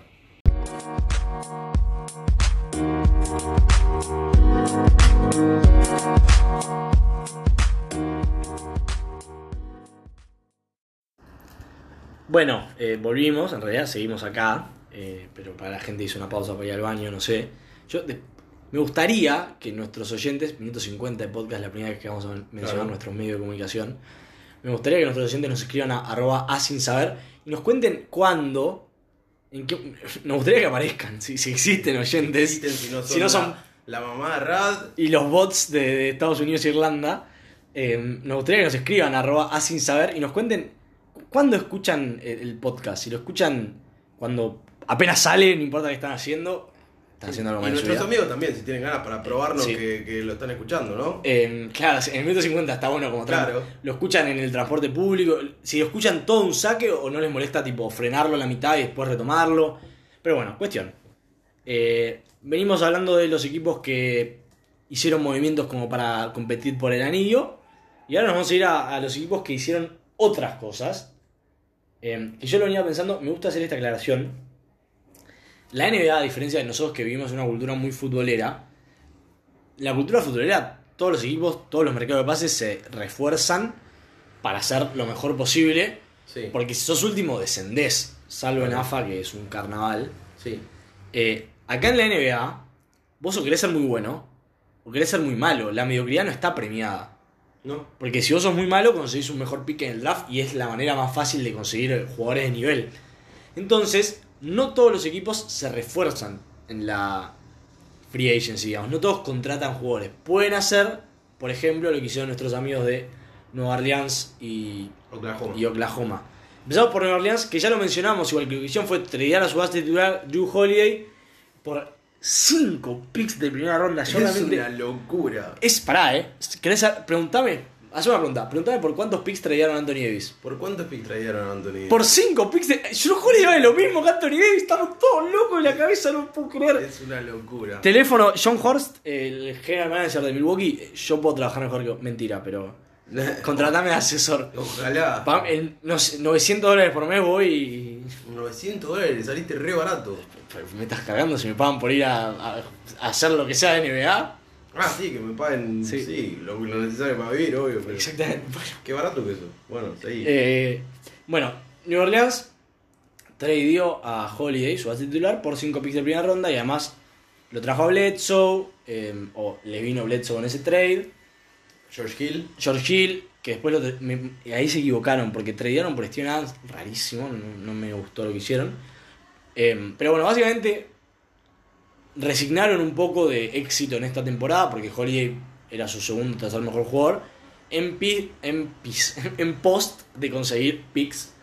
Eh, New Orleans, digamos que ya tiene igual, a diferencia de Oklahoma que vamos a ver después, ya tiene una plantilla un poco más ensamblada porque tiene a Zion, Zion. Ingram.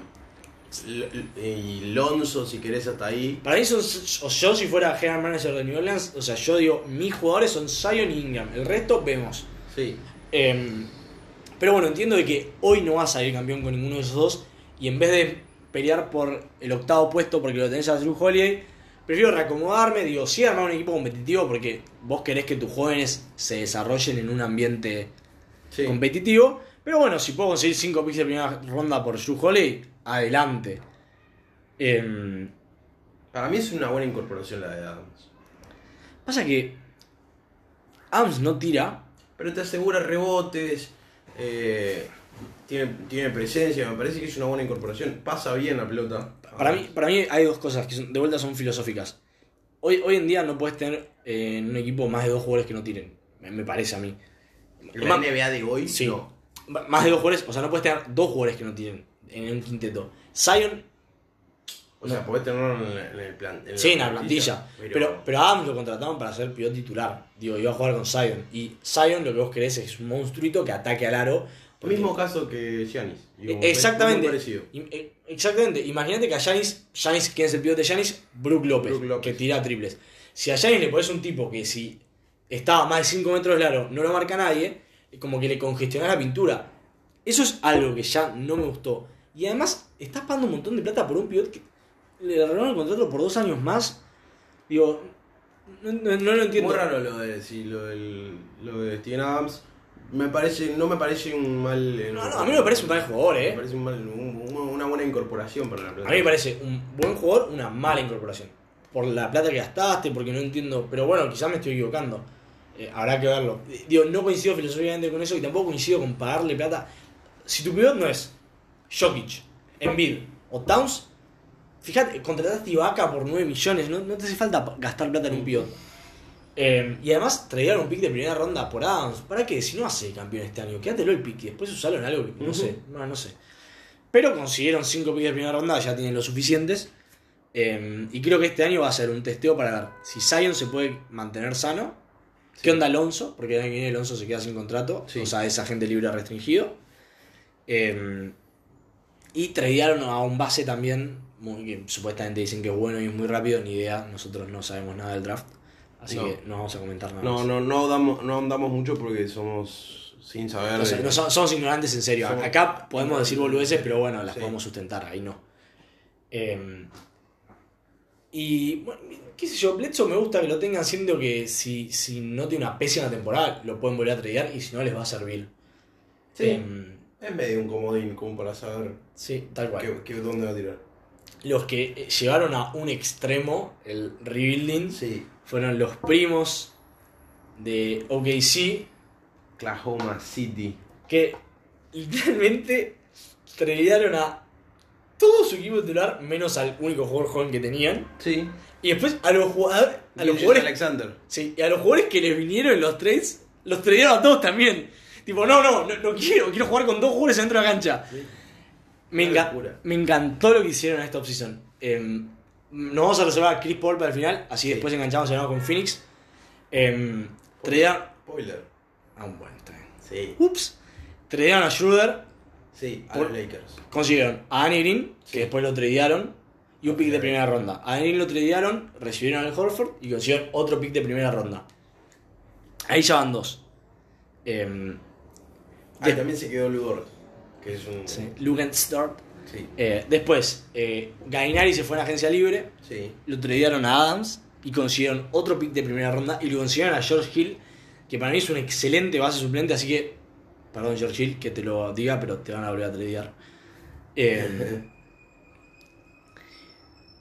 y bueno, Pasó Trevor Ariza por Oklahoma. sí, que en hasta ahora creemos. Se quedó, se quedó Bueno, ahora, Tre- pero no sabemos. Trevor, te van a tradear. Sí. Eh, amiga, Oklahoma es tipo, amiga, date cuenta, si estás en Sí, Oklahoma, Sí, sí. Amigo, armá la valija, no, te, no la desarmes. Sí, no la desarmes. Eh, y a mí se me generó una pregunta ya, digo, Oklahoma tiene un jugador en Gilles Alexander, quizás uno y medio en Dort, que decís tipo, bueno, en cinco años van a estar en nuestro equipo y van a ser parte de, de- Sí. de la base con la que vamos a competir. Pero después tienen picks de acá, tienen picks de otros equipos de acá 2027. Y a mí lo que se me genera es, bueno, este año vas a tanquear, seguramente salgas último porque todo el resto de los equipos del oeste quiere ganar y vas a conseguir un muy buen pick. Y, y si drafteas bien, que es toda una incógnita porque tener picks no te asegura nada, vas a, vas a tener otra estrella para machar con Gilles Alexander. Sí. Después, el resto de los picks en algún momento. A ver, vos no puedes contratar. New Orleans, eh, New Orleans. Oklahoma hay años que tiene tres picks de primera ronda. Sí. Vos no puedes tener tantos novatos en un mismo equipo al mismo tiempo. No, es contraproducente. no, primero no te dan los minutos para draft. Yo soy de la partida de que vos drafteás talento. O sea, si vos tenés un base y tenés el primer pick en el draft y el mejor jugador es un base, tenés que draftear a ese base. Y después ves cómo los acomodás. Pues si tenés tres, no vas a tener los minutos. Además, necesitas Cierta veteranía para jugar. Sí. A los jugadores jóvenes les hace falta tener veteranos cerca. Entonces, yo creo que ya tienen una cantidad tal de picks. Como que basta de conseguir picks. Empecemos a. ¿Para qué vas este año? Digo, si conseguís otro no pasa nada. Pero después, como que siento que tienen todo armado para armarse un equipazo. Lo que tienen que hacer es draftear bien, que no es tan fácil. Sí. Eh, y me- Van a tener que hacer un laburo intenso las próximas temporadas. No, pero, pero es como vos que. pa- Para mí es como te querés armar como equipo. Mm. Cuando tenés una plantilla que no te vaya a dar a ningún lado, desarmate la plantilla, conseguí picks por esos jugadores, sé malo un par de años, conseguí buenos jugadores y con los picks que te quedaron. te- Boston hizo algo parecido. Boston que ahora tenía Tatum y Graham. Tatum y Graham eran dos picks de Brooklyn en realidad. Mm.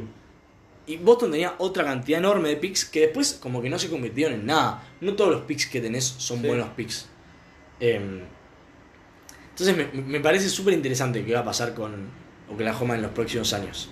Sí. Em, pero bueno, como que responden a esta lógica de la NBA que si no sos bueno, es mejor ser muy malo, no mediocre.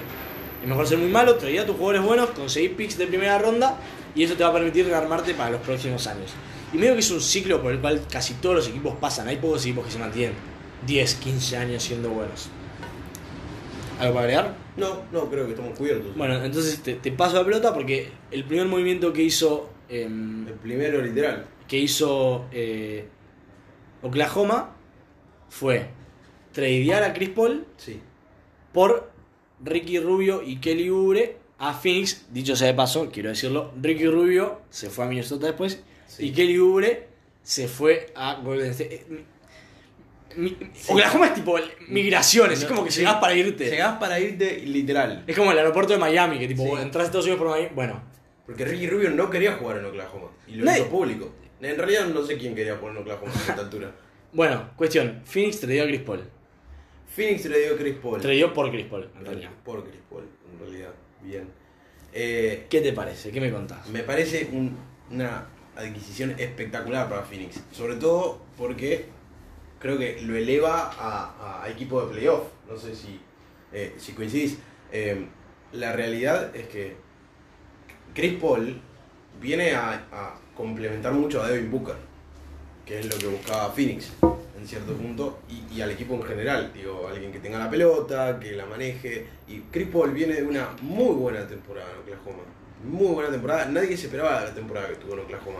Tiene 35 pirulos, te voy a hacer de abogado del diablo. Sí. Tiene 35 pirulos, cobra 40 millones de dólares Sí, es un contrato alto para la edad que tiene. eh, y, y es una edad alta para seguir siendo competitivo. Pero estoy diciendo malo. A mí me gustó el trade de Paul, dije, "Mm, no sé hasta dónde lo lleva esto, pero después completaron una offseason muy buena. Muy buena. Trajeron a Jay Crowder. Me sorprende la salida de Jay Crowder de Miami. Pasa A que mí. Para, para mí era, a ver, Miami no le iba a ofrecer a ningún jugador un contrato por más de un año porque quieren tener espacio Sí. para firmar otra estrella. Lo cual me parece bien y además si vos tenés en cuenta que tu base son Butler, Adebayo, Duncan Robinson y Hero, es poco probable de que Jay Crowder en dos años siga si- teniendo minutos importantes Obvio, en Miami. Pero me, me, pare- me sorprendió del lado de que venía jugando, del lado de que tuvo un- unos buenos playoffs. Eh, En general tuvo unos buenos playoffs. Yo creo que igual rindió por encima de sus cualidades, con lo cual Sí, Miami no lo va a extrañar tanto en ese sentido. Y para mí fue esto, como en, en Phoenix le ofrecieron un buen contrato por más años y un mejor rol. Eh, y después como que trajeron dos buenos bases suplentes, como que retocaron muy bien la plantilla. Y, y se me genera la pregunta, para mí nuestro próximo podcast, no, no lo hablé con vos, te lo estoy anunciando ahora, ahora. eh, va a ser de hacer tier list de la NBA. O sea, cómo esperamos que queden los equipos eh, de cara a playoffs para la temporada. Ok, Y me da mucha intriga en, en el oeste. Tenés Lakers y Clippers. sí.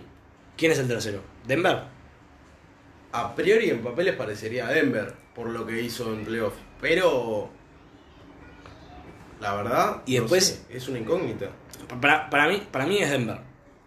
Y después está Portland, Portland, Dallas, sí. Phoenix. ¿A, qui- a quién ves mejor? Eh,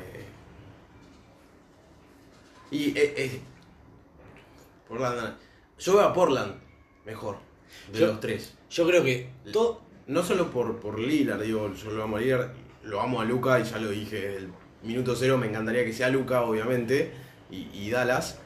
Eh, pero la realidad es que, digo, yendo más al análisis de Dallas, no me quiero meter tanto, pero por sí viene una lesión medio jodida. eh, y tiene una. Olvídate, olvídate de Dallas. ¿Por qué Portland es mejor que Phoenix? En, en nombres te digo, para mí, a mí me, personalmente me parece que. A mí me parece que Portland. Portland tiene el mejor jugador. O sea, Lillard. Lillard es mejor. Pero me parece que Booker y Chris Paul Chris son Paul. mejores que McCollum. Sí. Y creo que Ayton, que es el pivot, que está en su tercer año y viene demostrando como crecimiento sostenido, Sí. está a un nivel muy parecido al de al de Nurkic. A Ayton jugar con Chris Paul, pensaba que Chris Paul hizo parecer que de Andre lo hizo ser All-Star de Andre Jordan, que lo único que hacer es saltar. Sí. Lo hizo tener una muy buena temporada. O sea, si sos pivot y jugás con Chris Paul, te va a ir bien. Em, a mí no me sorprendería para nada de que Phoenix salga tercero del oeste. No, por eso te digo, con, con los movimientos que hicieron ahora esta off-season, eh, Jay Crowder, eh, Chris Paul, después creo que vino Damian Jones de Atlanta y, y no me acuerdo. Sí, a mí más. Lanston Gallagher y Edgar Moore fueron los dos que más me gustaron, Sí. como son dos bases escoltas, tiran bien de triple, como que te vienen del veteranía, desde el banco. em, y lo refirieron a Saric, que a mí me encanta Sí, Saric. Dario Saric. Digo, completaron y draftearon a un chabón, un pivot, que es, nada, no sé, supuestamente... Pero tenemos Booker, Saric, eh, Chris Paul, Ayton. eh, parece una buena plantilla y como te digo, un contendiente a los, a los primeros, entre el 3 y el cuarto, el tercer y cuarto puesto va a estar ahí. Eh, A mí lo que más me gusta es como finalmente poder saber como cuál es el nivel real de Devin Booker, ¿no? Como hasta ahora vino siendo un muy jugador en un equipo que no competía por nada, bueno, ahora que va a competir, como ver... em, Quiero bueno, ver. realmente no, de qué no, está no hecho. mucho, pero porque no hubo mucho a los Grizzlies esta temporada. No, para mí Memphis va a bajar y me parece bien que baje, como no, no, no, no tiene el sustento armado, digo... la-. Digo, tu mejor jugador, que es Morante, es un jugador de segundo año, y el otro es Jackson, que es un jugador de. O sea, Morante va a ser de segundo año cuando empieza la temporada, Jackson uno de tercero. Es esperable que vos empieces a ser bueno cuando tus jugadores estén en su cuarto o quinto año, Mm. salvo que sea Luka Doncic, pero. No todos son Luka Doncic. Exactamente, que no significa que sean malos. No, y a mí me parece que con todos los equipos del, del oeste, o casi todos, queriendo competir, es un año bueno para, Para- no ser para- tan bueno. Sí, Em, para fogonear un poco el- el- la temporada de Morante, Jackson. Sí, y, digo, para eso y para de vuelta conseguir un pick más bueno de valor, porque digo, Sí. si, si tu base son Jamorant y Jaren Jackson, estás bien, pero no, no, no, te lleva a ningún lugar trascendente. No, pero bueno, cerrando con, con Phoenix, creo que tuvieron una offseason tremenda y lo que y lo de haber traído por Chris Paul, la verdad que fue un acierto ¿Puedo, enorme. ¿Puedo decir algo más? Decía Te, algo. te puedo hacer una pregunta en realidad. Decime. Em, ¿A quién preferís tener? ¿A Holiday o a Chris Paul? Qué pregunta difícil. Porque creo que defensivamente te sirve más Holiday. O sea, sí, Sí. no, pero no, no, no siento que sea una locura la diferencia. No, no, no, no hay tanta diferencia. Pero a, a priori te digo que a mí me gusta mucho más Chris Paul. Y, a- y esto, o sea, por Chris Paul te dieron un pick de Un primera pick. ronda. Drew Holiday fueron cinco. Es, es, ah, no entiendo por qué me, me, me llama mucho la atención. Más sabiendo digo, que ese es el precio. Y, a- y esto, Holiday el año que viene se queda sin contrato. Chris Paul cobra el doble y le quedan dos años. Pero por lo menos me llamó la atención. Me pareció que lo consiguieron a un buen costo. Sí. eh, que no es poco en eso. Eh, sí, me, me gustó mucho y me divierte. Eh, me, dio, me dio- es un detalle, pero me dio no sé qué que lo perdieran a Aaron Baines. Era un buen pivot. Tiene una muy buena fan club en Twitter. No sé si lo seguís. Sí, sí, sí. sí. Eh, pero bueno, ya, ya encontró un nuevo bar en Toronto. Pero me pareció un buen pivot suplente, que para mí es lo que le falta a, a Phoenix. Draftearon un pivot que supuestamente tira bien de triples. No sé, si vos querés ganar hoy, yo no pondría fichas en un, novato. Pero bueno, ellos saben lo que hacen. Y quizás Saric puede jugar de pivot, pero les hace falta un pivot suplente. claro. Es un detalle, nada más. Vamos a pasar a los tres equipos que tenían plata en esta. que tenían mucha plata, tenían 40 millones de espacio salarial para firmar a quienes quisieran. Que son Atlanta, Charlotte y Detroit. ¿Por cuál querés empezar a hablar? Decimos por Atlanta que creo que fue el menos peor. Sí, me gusta Atlanta em, porque hizo muchas cosas, súper interesante. Para mí hay como. No todo estuvo bien, ¿eh? Ojo, dije que me gustaba, pero. Ah, ah, eh, te, quiero escuchar porque para mí hay un dilema filosófico interesante. Eh, si querés, te- los pongo en tema a los oyentes de qué fue lo que hicieron y, vos me decís qué opinás. Sí, Atlanta firmó a Danilo Gallinari por 3 años y 60 millones de dólares, sí. de los cuales el tercer año solo tiene garantizados 5 millones. Lo- Los otros 15 se los puede elegir a Atlanta garantizar o no. Firmaron a Bogdanovich por Sí. 4 años y eh, 72 millones, si no me facha. Sí, más o menos. Eh, firmaron a Rondo por un año. Firmaron a el amigo de Reto, Chris Dunn. eh, y también draftearon a un a, le- a la pivot, pivot Onyeka Okongu. eh, ahí con el cuarto Y pick. no te olvides de el homeless Solomon Hill. Y trajeron, sí, a- aportación. Sí, nada, nula, pero. No, no, no. lo- yo, Sí, ni jugó en Miami. no, no, digo, nada, alguien de la banca. Bueno, ¿qué te pareció? ¿Qué, ¿O qué fue lo que más te gustó y qué fue lo que menos te gustó? Lo que más me gustó a mí de todos, eh, bueno, es un poco redundante, Bogdanovich me parece que es un buen jugador y, es- y suma mucho a una, plan- a una plantilla defensivamente sobre todo. Eh, me gusta porque eh, hay que acompañar a jugadores como Trey Young, que defensivamente creo que es el peor jugador de la liga más o menos. Sí. Eh, y me gustó mucho Rondo, a pesar de que sabemos que rindió por encima de las expectativas que se le tenían a los Lakers. Es playoff Rondo, no es regular season Rondo. Claro, Eh, eso es una, va a ser una incógnita. eh, pero me gustó en, en- en esos dos casos. El resto, no tanto. Pagaron de más por Gallinari, me parece. Pagaron de más por Galinari. Y a mí, a mí hay algo que no, no me termina de quedar en claro. Es, o sea, se armaron un equipo como para seguir séptimos, sextos, si le va muy bien Sí, del este. como para meterse en playoffs. Que yo- de vuelta, yo ya te lo. te- me acuerdo que lo hablamos por Twitter con lo de Charlotte, que viene después, pero es pagaron mucha plata por ser mediocres, porque no es que van a ser campeones. Y lo que yo siento es, Young, Trey Young tiene 22 años.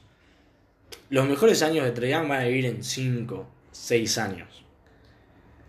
Ojo, Eh, ahora no es malo tampoco. No, no, no, no, es que no te estoy diciendo eso, te digo, los mejores años de su carrera es probable que vengan ahí. Eh, en 5 años, Gainari es probable que no siga en la liga, pero con vos no va a estar o no va a ocupar un rol predominante. Bogdanovich, no lo sé. Y después me pasa esto. Atlanta tiene en plantilla ahora Kane Werther, la versión muy mala de, de Clay Thompson. Tira hermoso, pero en peor. Pero tiene 22 años. El año pasado draftearon a Dan de Harten, que tiene 22 años, con el pick 4. Y draftearon con el pick 10 a Cam Reddish, que tiene 21 años. Y tienen a John Collins, que juega a la pivot, que es la posición en la que va a jugar Gainari, que tiene 23 años y el año pasado promedió 21 puntos y 10 rebotes y tiró 40% de triples. Un montón. A mí lo que. Yo soy un poco más conservador, me gusta hacer las cosas de otra forma, me gusta. Como no me gusta apuntar a ser octavo, a mí lo que me hubiera gustado es que traigan un jugador veterano para acompañar y desarrollar a todos estos jugadores jóvenes. Trajiste a Bogdanovich y trajiste a Galinari, alguno de estos se va a quedar sin minutos. Sí. Eh, es cierto de que eh, Hunter tuvo una pésima temporada, como digo, quizás ya lo analizaste suficiente y dijiste, bueno, no, no, no sé si voy a contar con él. Con Collins hay problemas porque el tipo ahora el año que viene se queda sin contrato y supuestamente quiere que le paguen el máximo y Atlanta espero que no se lo pague porque hace bien no pagárselo, pero esos jugadores que el máximo son 30 millones y él debería cobrar 20, 24 y entonces quizás los equipos tengan que pagar de más para retenerlo. Eh, Se queda no- Clint Capela, que más allá de. bueno, pero digo, Cap- Capela está bien, es un pivot, Sí. defensivamente te aporta algo. eh, pero no sé, me, me generó mucho ruido. Realmente ¿Sabes qué sensación me da que quisieron hacer? Como que quieren ser equipo de playoff y quieren pelearlo. Digo, me dio la sensación de que había un fuego enorme y lo que hicieron fue tirarle un par de baldes de agua encima como para tratar de apagarlo porque tienen ganas de, de, Sí, de ganar ahora, de ganar ahora. ahora. Eso fue lo que me dio la sensación con esto. pasa que es ganar poco, digo, Sí. qué sé yo. O sea, va, va a ser un lindo equipo para ver porque van a atacar muy bien. Digo, si tu equipo titular tiene a eh, Trey Young y Young. Galinari, o sea, va a defender tu madre, pero Sí. bueno, eso tema. Em, supuestamente, supuestamente no, ayer leí una declaración que daba el, el general manager de Atlanta y decía, cuando lo firmamos a Galinari le dijimos que lo trajimos para ser suplente. Y dije, ah, bueno, tiene un poco más de sentido. Galinari es sexto hombre, me gusta. Sí. Te trae, te puede jugar 20, 25, 30 minutos y darte ofensiva de la banca. Un juego que Sí. entre y tire 20 tiros por, en, en esos minutos que juegue. Me parece súper interesante lo de Bogdanovic también para que traigan que lo mejor que hace es tirar, además de pasar la pelota, entonces que pueda salir como no tener tanto tiempo la pelota en las manos. Em, y yo, por otro lado, recién fui muy crítico, también me pasa de decir, bueno, como en algún momento también necesitas empezar a ganar, Atlanta, la temporada pasada Atlanta fue horrible. Sí. Em, y sí, bueno, empezás a competir. Y es cierto de que el año que viene tampoco ibas a conseguir una estrella para acompañar a Young. Y como para mí un factor que va a ser súper importante esta temporada es el factor muchos partidos en poco tiempo y el factor COVID. Entonces Sí. es probable de que minutos para todos termina viendo porque o uno se lesionó dos semanas, o uno le agarró COVID y está dos semanas sin jugar, o jugaste cuatro partidos en seis días, entonces rotás un poco más la plantilla. Por eso te digo que para mí no estuvo tan mal lo que hicieron. Digo, me gustó en- en- hasta cierto punto, me, me pareció correcto. Es que yo realmente me pasan las dos cosas al mismo tiempo, no sé, no sé cómo terminar de evaluarlo. Digo, me parece, digo, si soy hincha de Atlanta, estaría contento porque bueno, vas a poder pelear. Se reforzó con nombres, con gente Sí, bien. A la vez es esto, no le vas a ganar a Milwaukee, no, le vas a ganar a Brooklyn, no. No. le vas a ganar a Miami, no le vas a ganar a Boston. Como, digo, esto te reforzaste para ser sexto. que no sé qué tanto. Ojo, quizás nos sorprenden. No lo veo. No, no veo. no Eh, veo. Pero no veíamos a Miami tampoco, donde llegó. No es lo mismo, No, no, no. no es lo mismo. ¿Sí? Pero en cuanto a sorpresa, digo, esto puede ser cualquier cosa. Sí, y lo que me gusta. No creo que nos sorprendan de esa manera. No, no, no, no, no. Esto, digo, como. Para mí, o sea, Bogdanovich y Gainari son lo que son. No es que Bogdanovich va a tener una temporada de tres veces y va a ser All-Star. Sí, O sea, de- como que tiene que haber algo de crecimiento entero, interno, digo. Alguno de sus jóvenes, jóvenes que muestre, ah, mira, yo también soy una estrella. Ujú. Y ahí se ensambla un equipo un poco más em, Sí. potable. Lo que sí me parece súper interesante, que no sé qué tanto lo hablamos, este año, séptimo y octavo no clasifican directo a playoff. Juegan un mini No, torneo juegan un, un mini torneo. con el no, noveno y el décimo. Sí. Así que e- eso va a estar en las dos conferencias, va a estar Tremendo. divertido, digo. Para Nada, nosotros va a ser eso, eso va a ser divertido porque son jugadores jóvenes, picantes o estrellas. Entonces va, va a estar bueno y que los equipos que pueden ser sexto o séptimo se refuercen, hace que sea más interesante todavía. Bueno, vamos a ir en, en orden de. De menos peor a peor. Claro, entonces pasamos por Charlotte. Sí. Coincidimos. Charlotte drafteó a Melo Ball, Sí. así que. No sé, no sé- No sé qué tan bueno es, no lo tengo tan visto. Los periodistas especializados en draft dicen que es bueno. Yo escuché a varios que decían que tenía que ser el primer pick. Eh, lo que pasa es que como que tiene como que mucha variabilidad, mucha amplitud. Te puede Sí. ser un crack o te puede ser como bust. Eh, pero bueno, lo- Hay una- un movimiento que es el que queremos hablar y del que, más allá de la generalidad, ahora lo vas a decir vos, Rad, pero no lo entendemos. A día de hoy, sí, a ver, entender se entiende. eso. No lo puedo compartir. Eso, eso. ninguna- bajo ningún concepto. Se puede, se puede justificar, o sea, se entiende cuál es la lógica detrás de eso, Sí, pero no es una lógica buena, digamos. no, estamos hablando de. De Gordon Hayward, que lo firmaron por 4 años y 120 millones de dólares. Una cantidad estupidísimo, estupidísima de guita. Le están pagando para ser All-Star. Para, para al- alguien con nivel All-Star. Sí, ojo, esto, ¿eh? Lo que se dice es que Indiana y Boston, que eran los otros que estaban ahí para contratarlo, le ofrecieron entre 100 y 105 millones. Sí. Es decir, le pagaron un montón, no es que le pagaron mucho más de su precio de mercado. Em, pero viene, viene de ser roto Hayward, no Gordon Hayward. Sí, sí, roto. No, eh, un- hace poco escuchaba unos podcasts que decía, este Hayward de hoy no es el mismo de hace unos años que sí tenía nivel All-Star y no lo pudo recuperar después de las lesiones que tuvo. Eh, fue muy difícil de recuperar el nivel Tuvo- que tuvo. O sea, Más allá de que tuvo esta temporada un par de, de buenos partidos. a principio de la temporada, recordamos como para poner en contexto, Hayward venía de ser All-Star en Utah y firmó un contrato de 4 años por, con Boston. Y el primer partido, Kyrie le tiene una loop, lo toca en el aire, cae mal y tiene fractura expuesta de tibia y peroné. O sea, se hizo percha. Sí. Y bueno, estuvo dos años para recuperarse, volvió este año, volvió el año pasado a, a fin de temporada, medio como frágil, volvió este año en serio y se volvió a lesionar varias veces. Em, ¿Cuál es la lógica de- detrás de este movimiento? Bueno, si vos tenés a Lamino Ball y lo traes con un equipo Si te desarmado, llama Jordan, Esa es, esa es una. Sí. Eh, no, bueno, él está contento. Lo llamó Jordan, vas a titular, le van a pagar una torta de guita. Como, ¿por, Obvio. por qué no lo harías? Feliz de la vida. Eh, para mí la lógica detrás es, si yo no me gustaría tener a Melo Ball que está acostumbrado a ser el centro del equipo y que su crecimiento sea en el peor equipo de la liga, tirando 30 tiros por partido, tirando 3 triples mitad de cancha por partido, jugando todas las jugadas ofensivas un pick and roll él. Entonces quizás necesitas un ambiente un poco más serio, un, un Sí. ambiente un poco más competitivo para que se desarrolle de forma un poco más integral, digamos. Como que aprenda a jugar compitiendo, ¿no? A jugar todos los partidos perdiendo. Es como vamos a parar, bueno, haz lo que quieras, la Melo.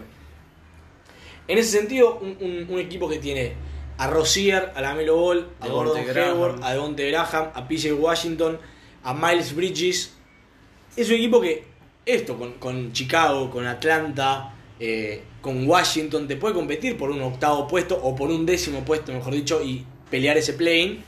Y lo que hace es que todos los minutos que la Melo esté en cancha sean medianamente importantes. Es pagar 120 millones de dólares para salir octavo, con suerte. Sí. Eh, yo no lo comparto. Además de porque esto, o sea, entre ser bueno, entre ser mediocre y malo, prefiero ser muy malo. Pero además, o sea, estás apostando todas tus fichas a que, bueno, vamos a ser mediocres, pero para que la Melo se desarrolle en un buen ambiente. Y vos, si sos Charlotte, no sabés qué va a ser la Melo Ball. Digo, me parece una apuesta demasiado apresurada. Si la Melo tiene una primera temporada de rookie como la de Doncic, por ejemplo, decís, no, no, bueno, está bien. te- tenemos mucho material, entonces desarrollemos a este pibe en un contexto un poco más favorable. Pero no lo sabes. Y el tema es que ser octavo te quita la posibilidad de draftear alto y de conseguir otra estrella. Em, raro, raro lo de.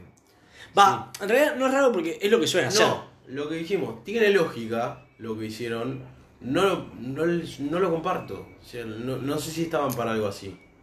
Ahora, puedo agregar un, una, un detallecito para la audiencia, pero que tiene sentido para que se entienda. La plata vos la tenés que gastar. Sí. ¿En- ¿A qué me refiero con esto? Como esto que habíamos dicho en su momento en otro podcast de que los jugadores cobran el 50% de las ganancias, entre el 49 y el 51% de las ganancias de la liga. El tope salarial se pone en base a eso y si vos a fin de temporada, vos sos una, una franquicia y no pagaste por lo menos el 95% del tope salarial, la plata que falta, ponele, el tope salarial es 100 y pagaste solo 70 millones de contrato, Sí. los 25 que faltan se los reparten entre los jugadores de la plantilla. O sea que es tipo, no es que a Charlotte le cuesta plata porque igual iba a gastar esa plata. Claro. Pero hay formas más inteligentes de invertir la plata, que es por ejemplo lo que hizo Oklahoma o lo que hizo en Nueva Orleans de recibir contratos malos, por ejemplo Oklahoma con Horford, y a cambio obtener picks para seguir construyendo a futuro. Sí. Me pongo mal. Sí, porque viene algo pe- pesado que eso sí no lo puedo terminar de entender. Vos por ahí sí que tenés un poco más. No, no, es que te juro que no entiendo qué hicieron. No, no, o sea, me, me rompí la cabeza intentando pensar qué fue lo que hizo Detroit esta offseason. Agarró y dijo, dame todos los pivots que tenga que haya en la liga libres y dámelos. No, realmente. Fue mu- además lo hicieron como muy rápido. o sea, fue uno atrás del otro enseguida. Digo, en, mi calificación de offseason le puse un 1 eh, por esto, porque no entiendo qué pendorch hicieron. Y todo lo que viene de unos años como de pelear ahí, de la mediocridad, de salir octavo, de salir noveno, décimo. Em, su máxima figura es Blake Griffin, que juega de 4 o de 5. Y esta eh, agencia libre draftearon un pivot, o un a la pivot. Contrataron a Mason Plumlee le van a pagar 15 millones de dólares al año por 3 años. Una locura para ser pivot suplente. A Jeremy Grant le van a pagar 20 millones de dólares al año. Que Jeremy Grant, esos jugadores que haber jugado en un equipo muy bueno y competitivo como Denver, lo hizo parecer mejor de lo que es. A mí me parece un buen jugador. Pero no un jugador sobresaliente. Llama la atención lo de Jeremy Grant, porque no, no solo es, es raro el movimiento, sino que, bueno, a ver, Detroit le ofrecía estos 20 millones de dólares por temporada, Por 3 eh, años. por 3 años, perdón. Sí. Eh, No, no, o sea, 20 millones cada uno de los próximos Por tres eso, años. por temporada, por 3 años.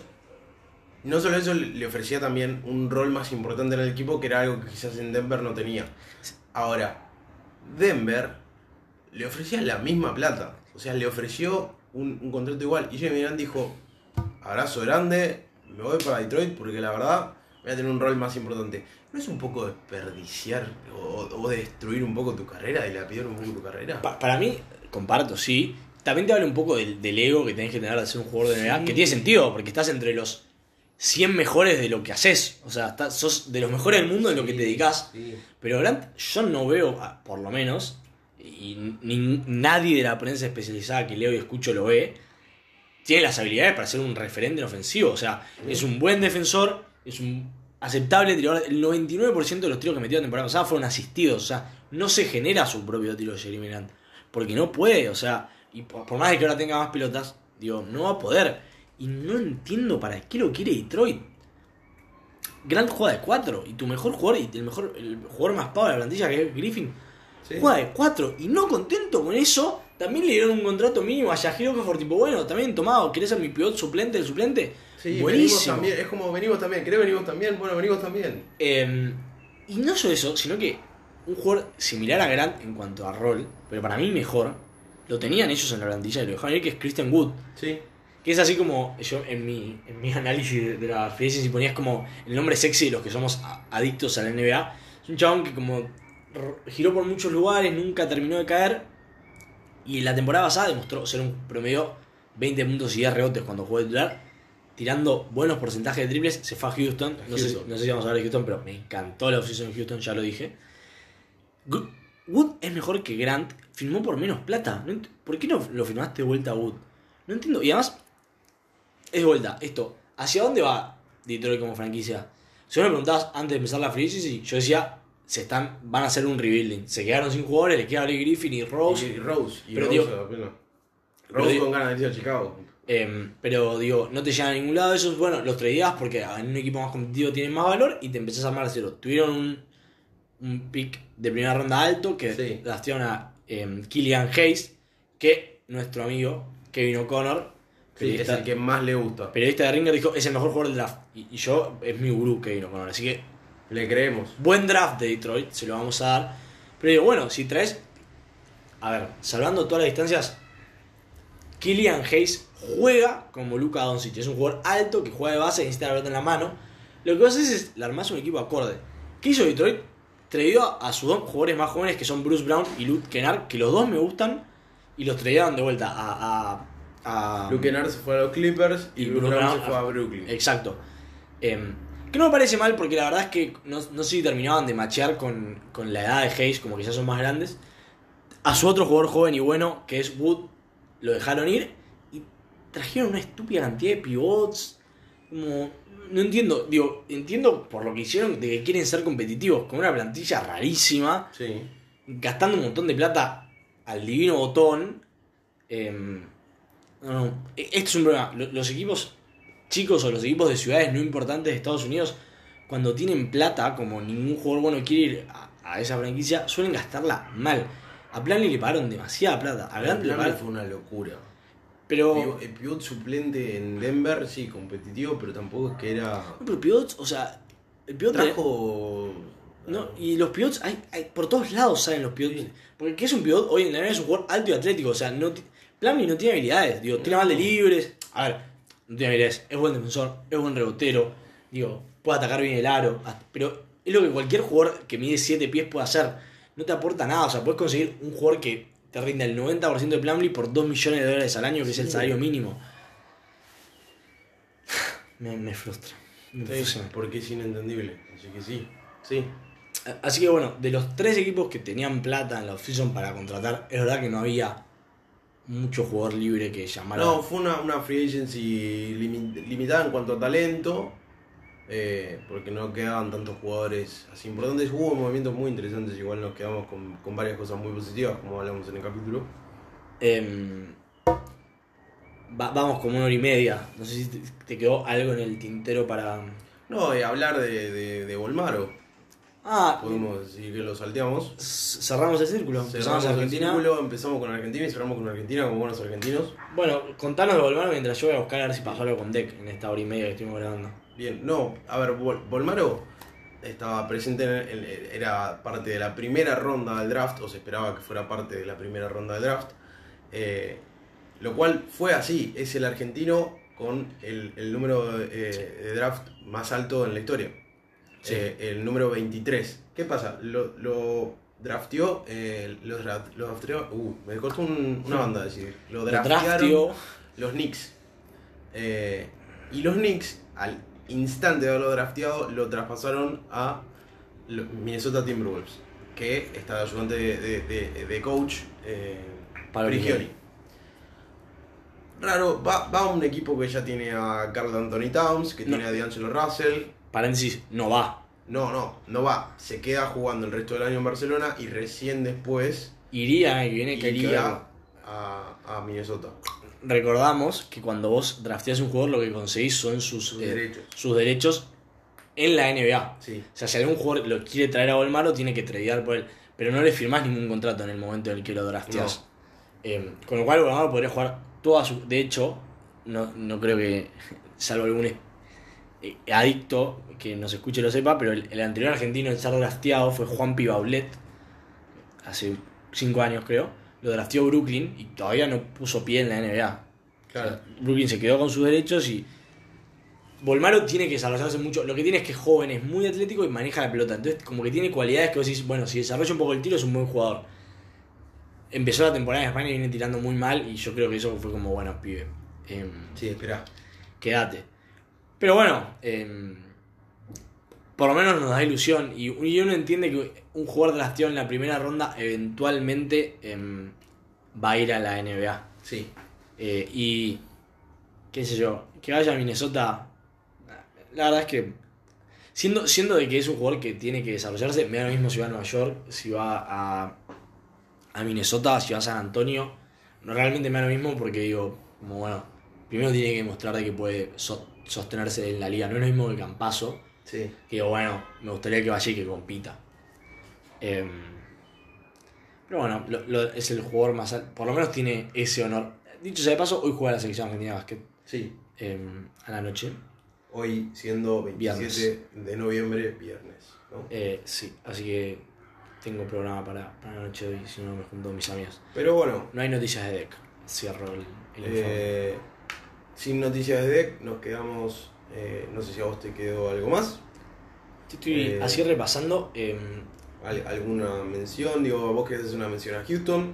No sé si, si querés seguir haciéndola. Ah, no, simplemente digo esto. Lo contrataron a Wood. Me pareció el choreo de la offseason. Yo pensé que le iban a pagar mucho más de lo que le pagaron. Sí.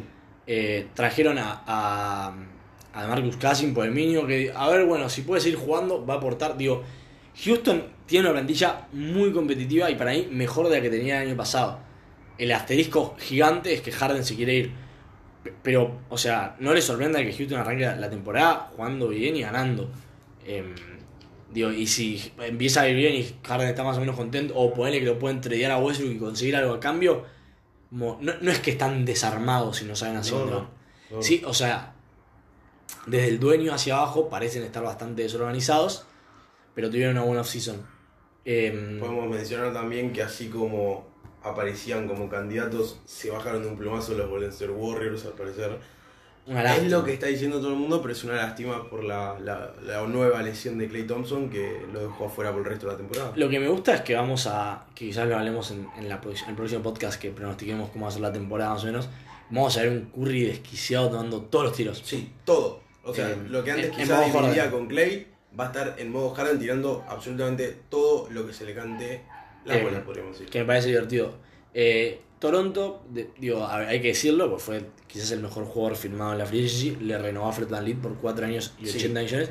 Me, Medio asqueroso Fred Van Vliet con todas las publicaciones que hizo cuando renovó, pero nada, se entiende, qué sé yo. eh, y bueno, está salvado. Sí, sí, sí, está salvado. ¿Sabes qué me sorprendió de Van Vliet? Digo, Van Vliet me parece mucho mejor jugador que Hayward. Me llamó la atención de que, en realidad, yo esperaba que o Detroit o Nueva York, Charlotte no porque tenía bases y drafteó a... Se hablaba de a- Dallas la en algún momento. Entiendo que Dallas como que va por un, como un pescado más grande, digamos, Sí, sí. un jugador de más renombre. Pero por eso creo que Dallas terminó definiendo como diciendo, no, bueno, no voy a contratar a, A nadie. Van Vliet. Y a nadie. Eh, pero, pero me parece un buen contrato. O sea, me parece un buen contrato para Van y me parece que Toronto no tuvo que pagar de más para retenerlo. Eh, y como que dio un paso hacia atrás Toronto porque se le Sí. fueron Ibaka y, y Marc. Eh, Se quedó Siakam, se quedó Lowry. se no, no, digo, el, el quinteto le inicial quedó- sigue siendo bueno, pero es como que ya no son más un candidato al Sí. título. Lo cual No. tiene sentido porque se tienen que rearmar. El año que viene se queda sin contrato Lowry y verán son el otro equipo que en un- su momento sonaba para Giannis, ahora como que suenan más distantes. Sí. Em, pero bueno, es como que esto, si me, me queda la free el único equipo que se mejoró considerablemente fueron los Lakers. Y Sí. después Portland, pero Portland corre atrás. Ni Miami que llegó a las finales, ni Milwaukee, No. em, ni los Clippers por ahora, eh, ni Bo- Boston, ni Boston hablar. Boston empeoró. La banca Boston Boston empeoró muchísimo con la salida de Canter, con la salida de la banca en general. em, Y- no tiene banca. O sea, no tiene banca y lo que tiene, que es por lo que necesitaban. A mí me gusta un poco Robert Williams. Eh, Sí, pero de vuelta, tu pivot suplente lo único que te puede jugar es de tu pivot. Y Sí, ya sí, tiene sí. un pivot titular. o sea, pero sí, Dice. Eh, no, y firmaron a Tristan Thompson. Sí, tienen tres pivots. Eh, También. bajó Boston. El, y el que me gustó es Filadelfia, porque Filadelfia tiene un equipo coherente y que tiene dos superestrellas. Eh, pero bueno, lo- lo- y lo que sí, o sea, la cantidad de drogas sintéticas de mejora del rendimiento que deben haber consumido en estos sí. días Wash, Shams y todos los gerentes generales, porque pasó De, de todo. todo en muy poco tiempo. Wash no sé cómo hizo, no duerme Wash. Em, y Yaramia sé que duerme 6 horas al día y tiene 18 horas de pantalla. O sea, si no está durmiendo, está enfrente de una pantalla. Eh, sí, me parece poco sano, chicos. Ah, Un poco de mindfulness, deporte, Sí. eh, salir a caminar. no Sí, sé. sí. Pero bueno, en mi tintero lo único que quedó es, y para esto ya lo podemos Sí. hablar directamente en el próximo capítulo, pero como por adelanto es, me va a ser una incógn- una incógnita Dallas eh, para mí ahora, porque no tocó mucho el- el- la plantilla, pero quiero ver a Luca, quiero ver cómo recupera nivel por Singis. Ojo, eh, o sea, el trade de, de Josh Richardson por. Se fue Curry, se fue A eh, eh, Dylan Wright también, ¿no? Sí, pero no- no jugaba, pero digo, sacaron a- renovaron a. Sa- sacaron a Curry, que es un excelente tirador y un mediocre defensor, y trajeron a Josh Richardson, que es un muy buen defensor, que es quizás lo que le faltaba, un defensor perimetral. Sí, y un aceptable jugador ofensivo. Me pareció un buen. es- eso es raro que el trade es bueno para los dos equipos. sí. Em, pero digo, van a seguir siendo competitivos como por crecimiento interno del equipo y porque Luca una temporada más. Em, pero sí, no, no fue como que dijeron, bueno, queremos ser campeones este año. No, no, yo creo que se guarda, se están guardando para tratar de traer otra estrella el, el año que viene. Ah, y lo otro que no hablamos es de como el room room que pueda haber, que quizás sea para la próxima, pero bueno, la, la estrella que probablemente sea tradeada, tradeada en algún momento de la temporada es Bradley Bill. Sí, que está en Washington, que Washington tuvo una offseason interesante, pero bueno, no, no llegamos a hablar de todos los equipos. Pero si Washington empieza medio mal, Bill va a decir, muchachos, me voy. me voy. De hecho, ya hay rumores ahora de que ya lo dijo. Em, y ahí, si yo fuera Dallas, tradearía, si yo fuera cualquier equipo de la NBA, tradearía por Bill. Pero bueno, Dallas en especial. Eh, eso fue todo, creo que rompimos un récord de, Sí, de tiempo al aire. Esta offseason, lo este, ameritaba. este frenesí de transacciones Ameritaba por, por la cantidad de, de pocos días y la cantidad de cosas que hubo. Eh, nos estuvimos mandando, estuvimos un, un viernes y un sábado con acá con Rad de mandarnos 78 tweets por minuto. Era tipo, "No, para que no terminé de desayunarme el anterior. Así que estuvo muy entretenido, pero ameritaba. Y lo loco es que en menos de un mes empieza la liga Sí, y la próxima vez que hablemos probablemente ya haya ya partidos haya partidos. Sí, de pretemporada. O sea, sí fue esto un. buen año para hacerte un podcast de NH. Sí. eh. Em, y con eso cerramos. Cerramos. Les agradecemos por haber escuchado hasta acá. Esperamos que lo hayan hecho. Repetimos la vía de comunicación, que ahora es única vía de comunicación, arroba a sin saber. Estamos queriendo generar un poco más de contenido. Em, todavía no, no los enganchamos, vemos. O sea, o entra Pepo o entro yo a la cuenta. Tuitea uno, a- al momento va, entras a tu otra cuenta y le liqueas el tweet a arroba sin saber. Siguen sin aparecer los, los oyentes. Sí. Sabemos que están ahí. Así que si nos quieren agradecer, bardear, sugerir algo, si quieren salir en el programa, ¿por qué no? Nos tuitean a arroba sin saber y estaremos, si Dios quiere, eh, charlando vuelta entre nosotros y con ustedes escuchando en la próxima semana, hablando de, bueno, cómo pronosticamos que sea la próxima temporada. Esto fue todo hasta hoy. Muchas gracias por venir hasta Gracias. casa. Chau, chau.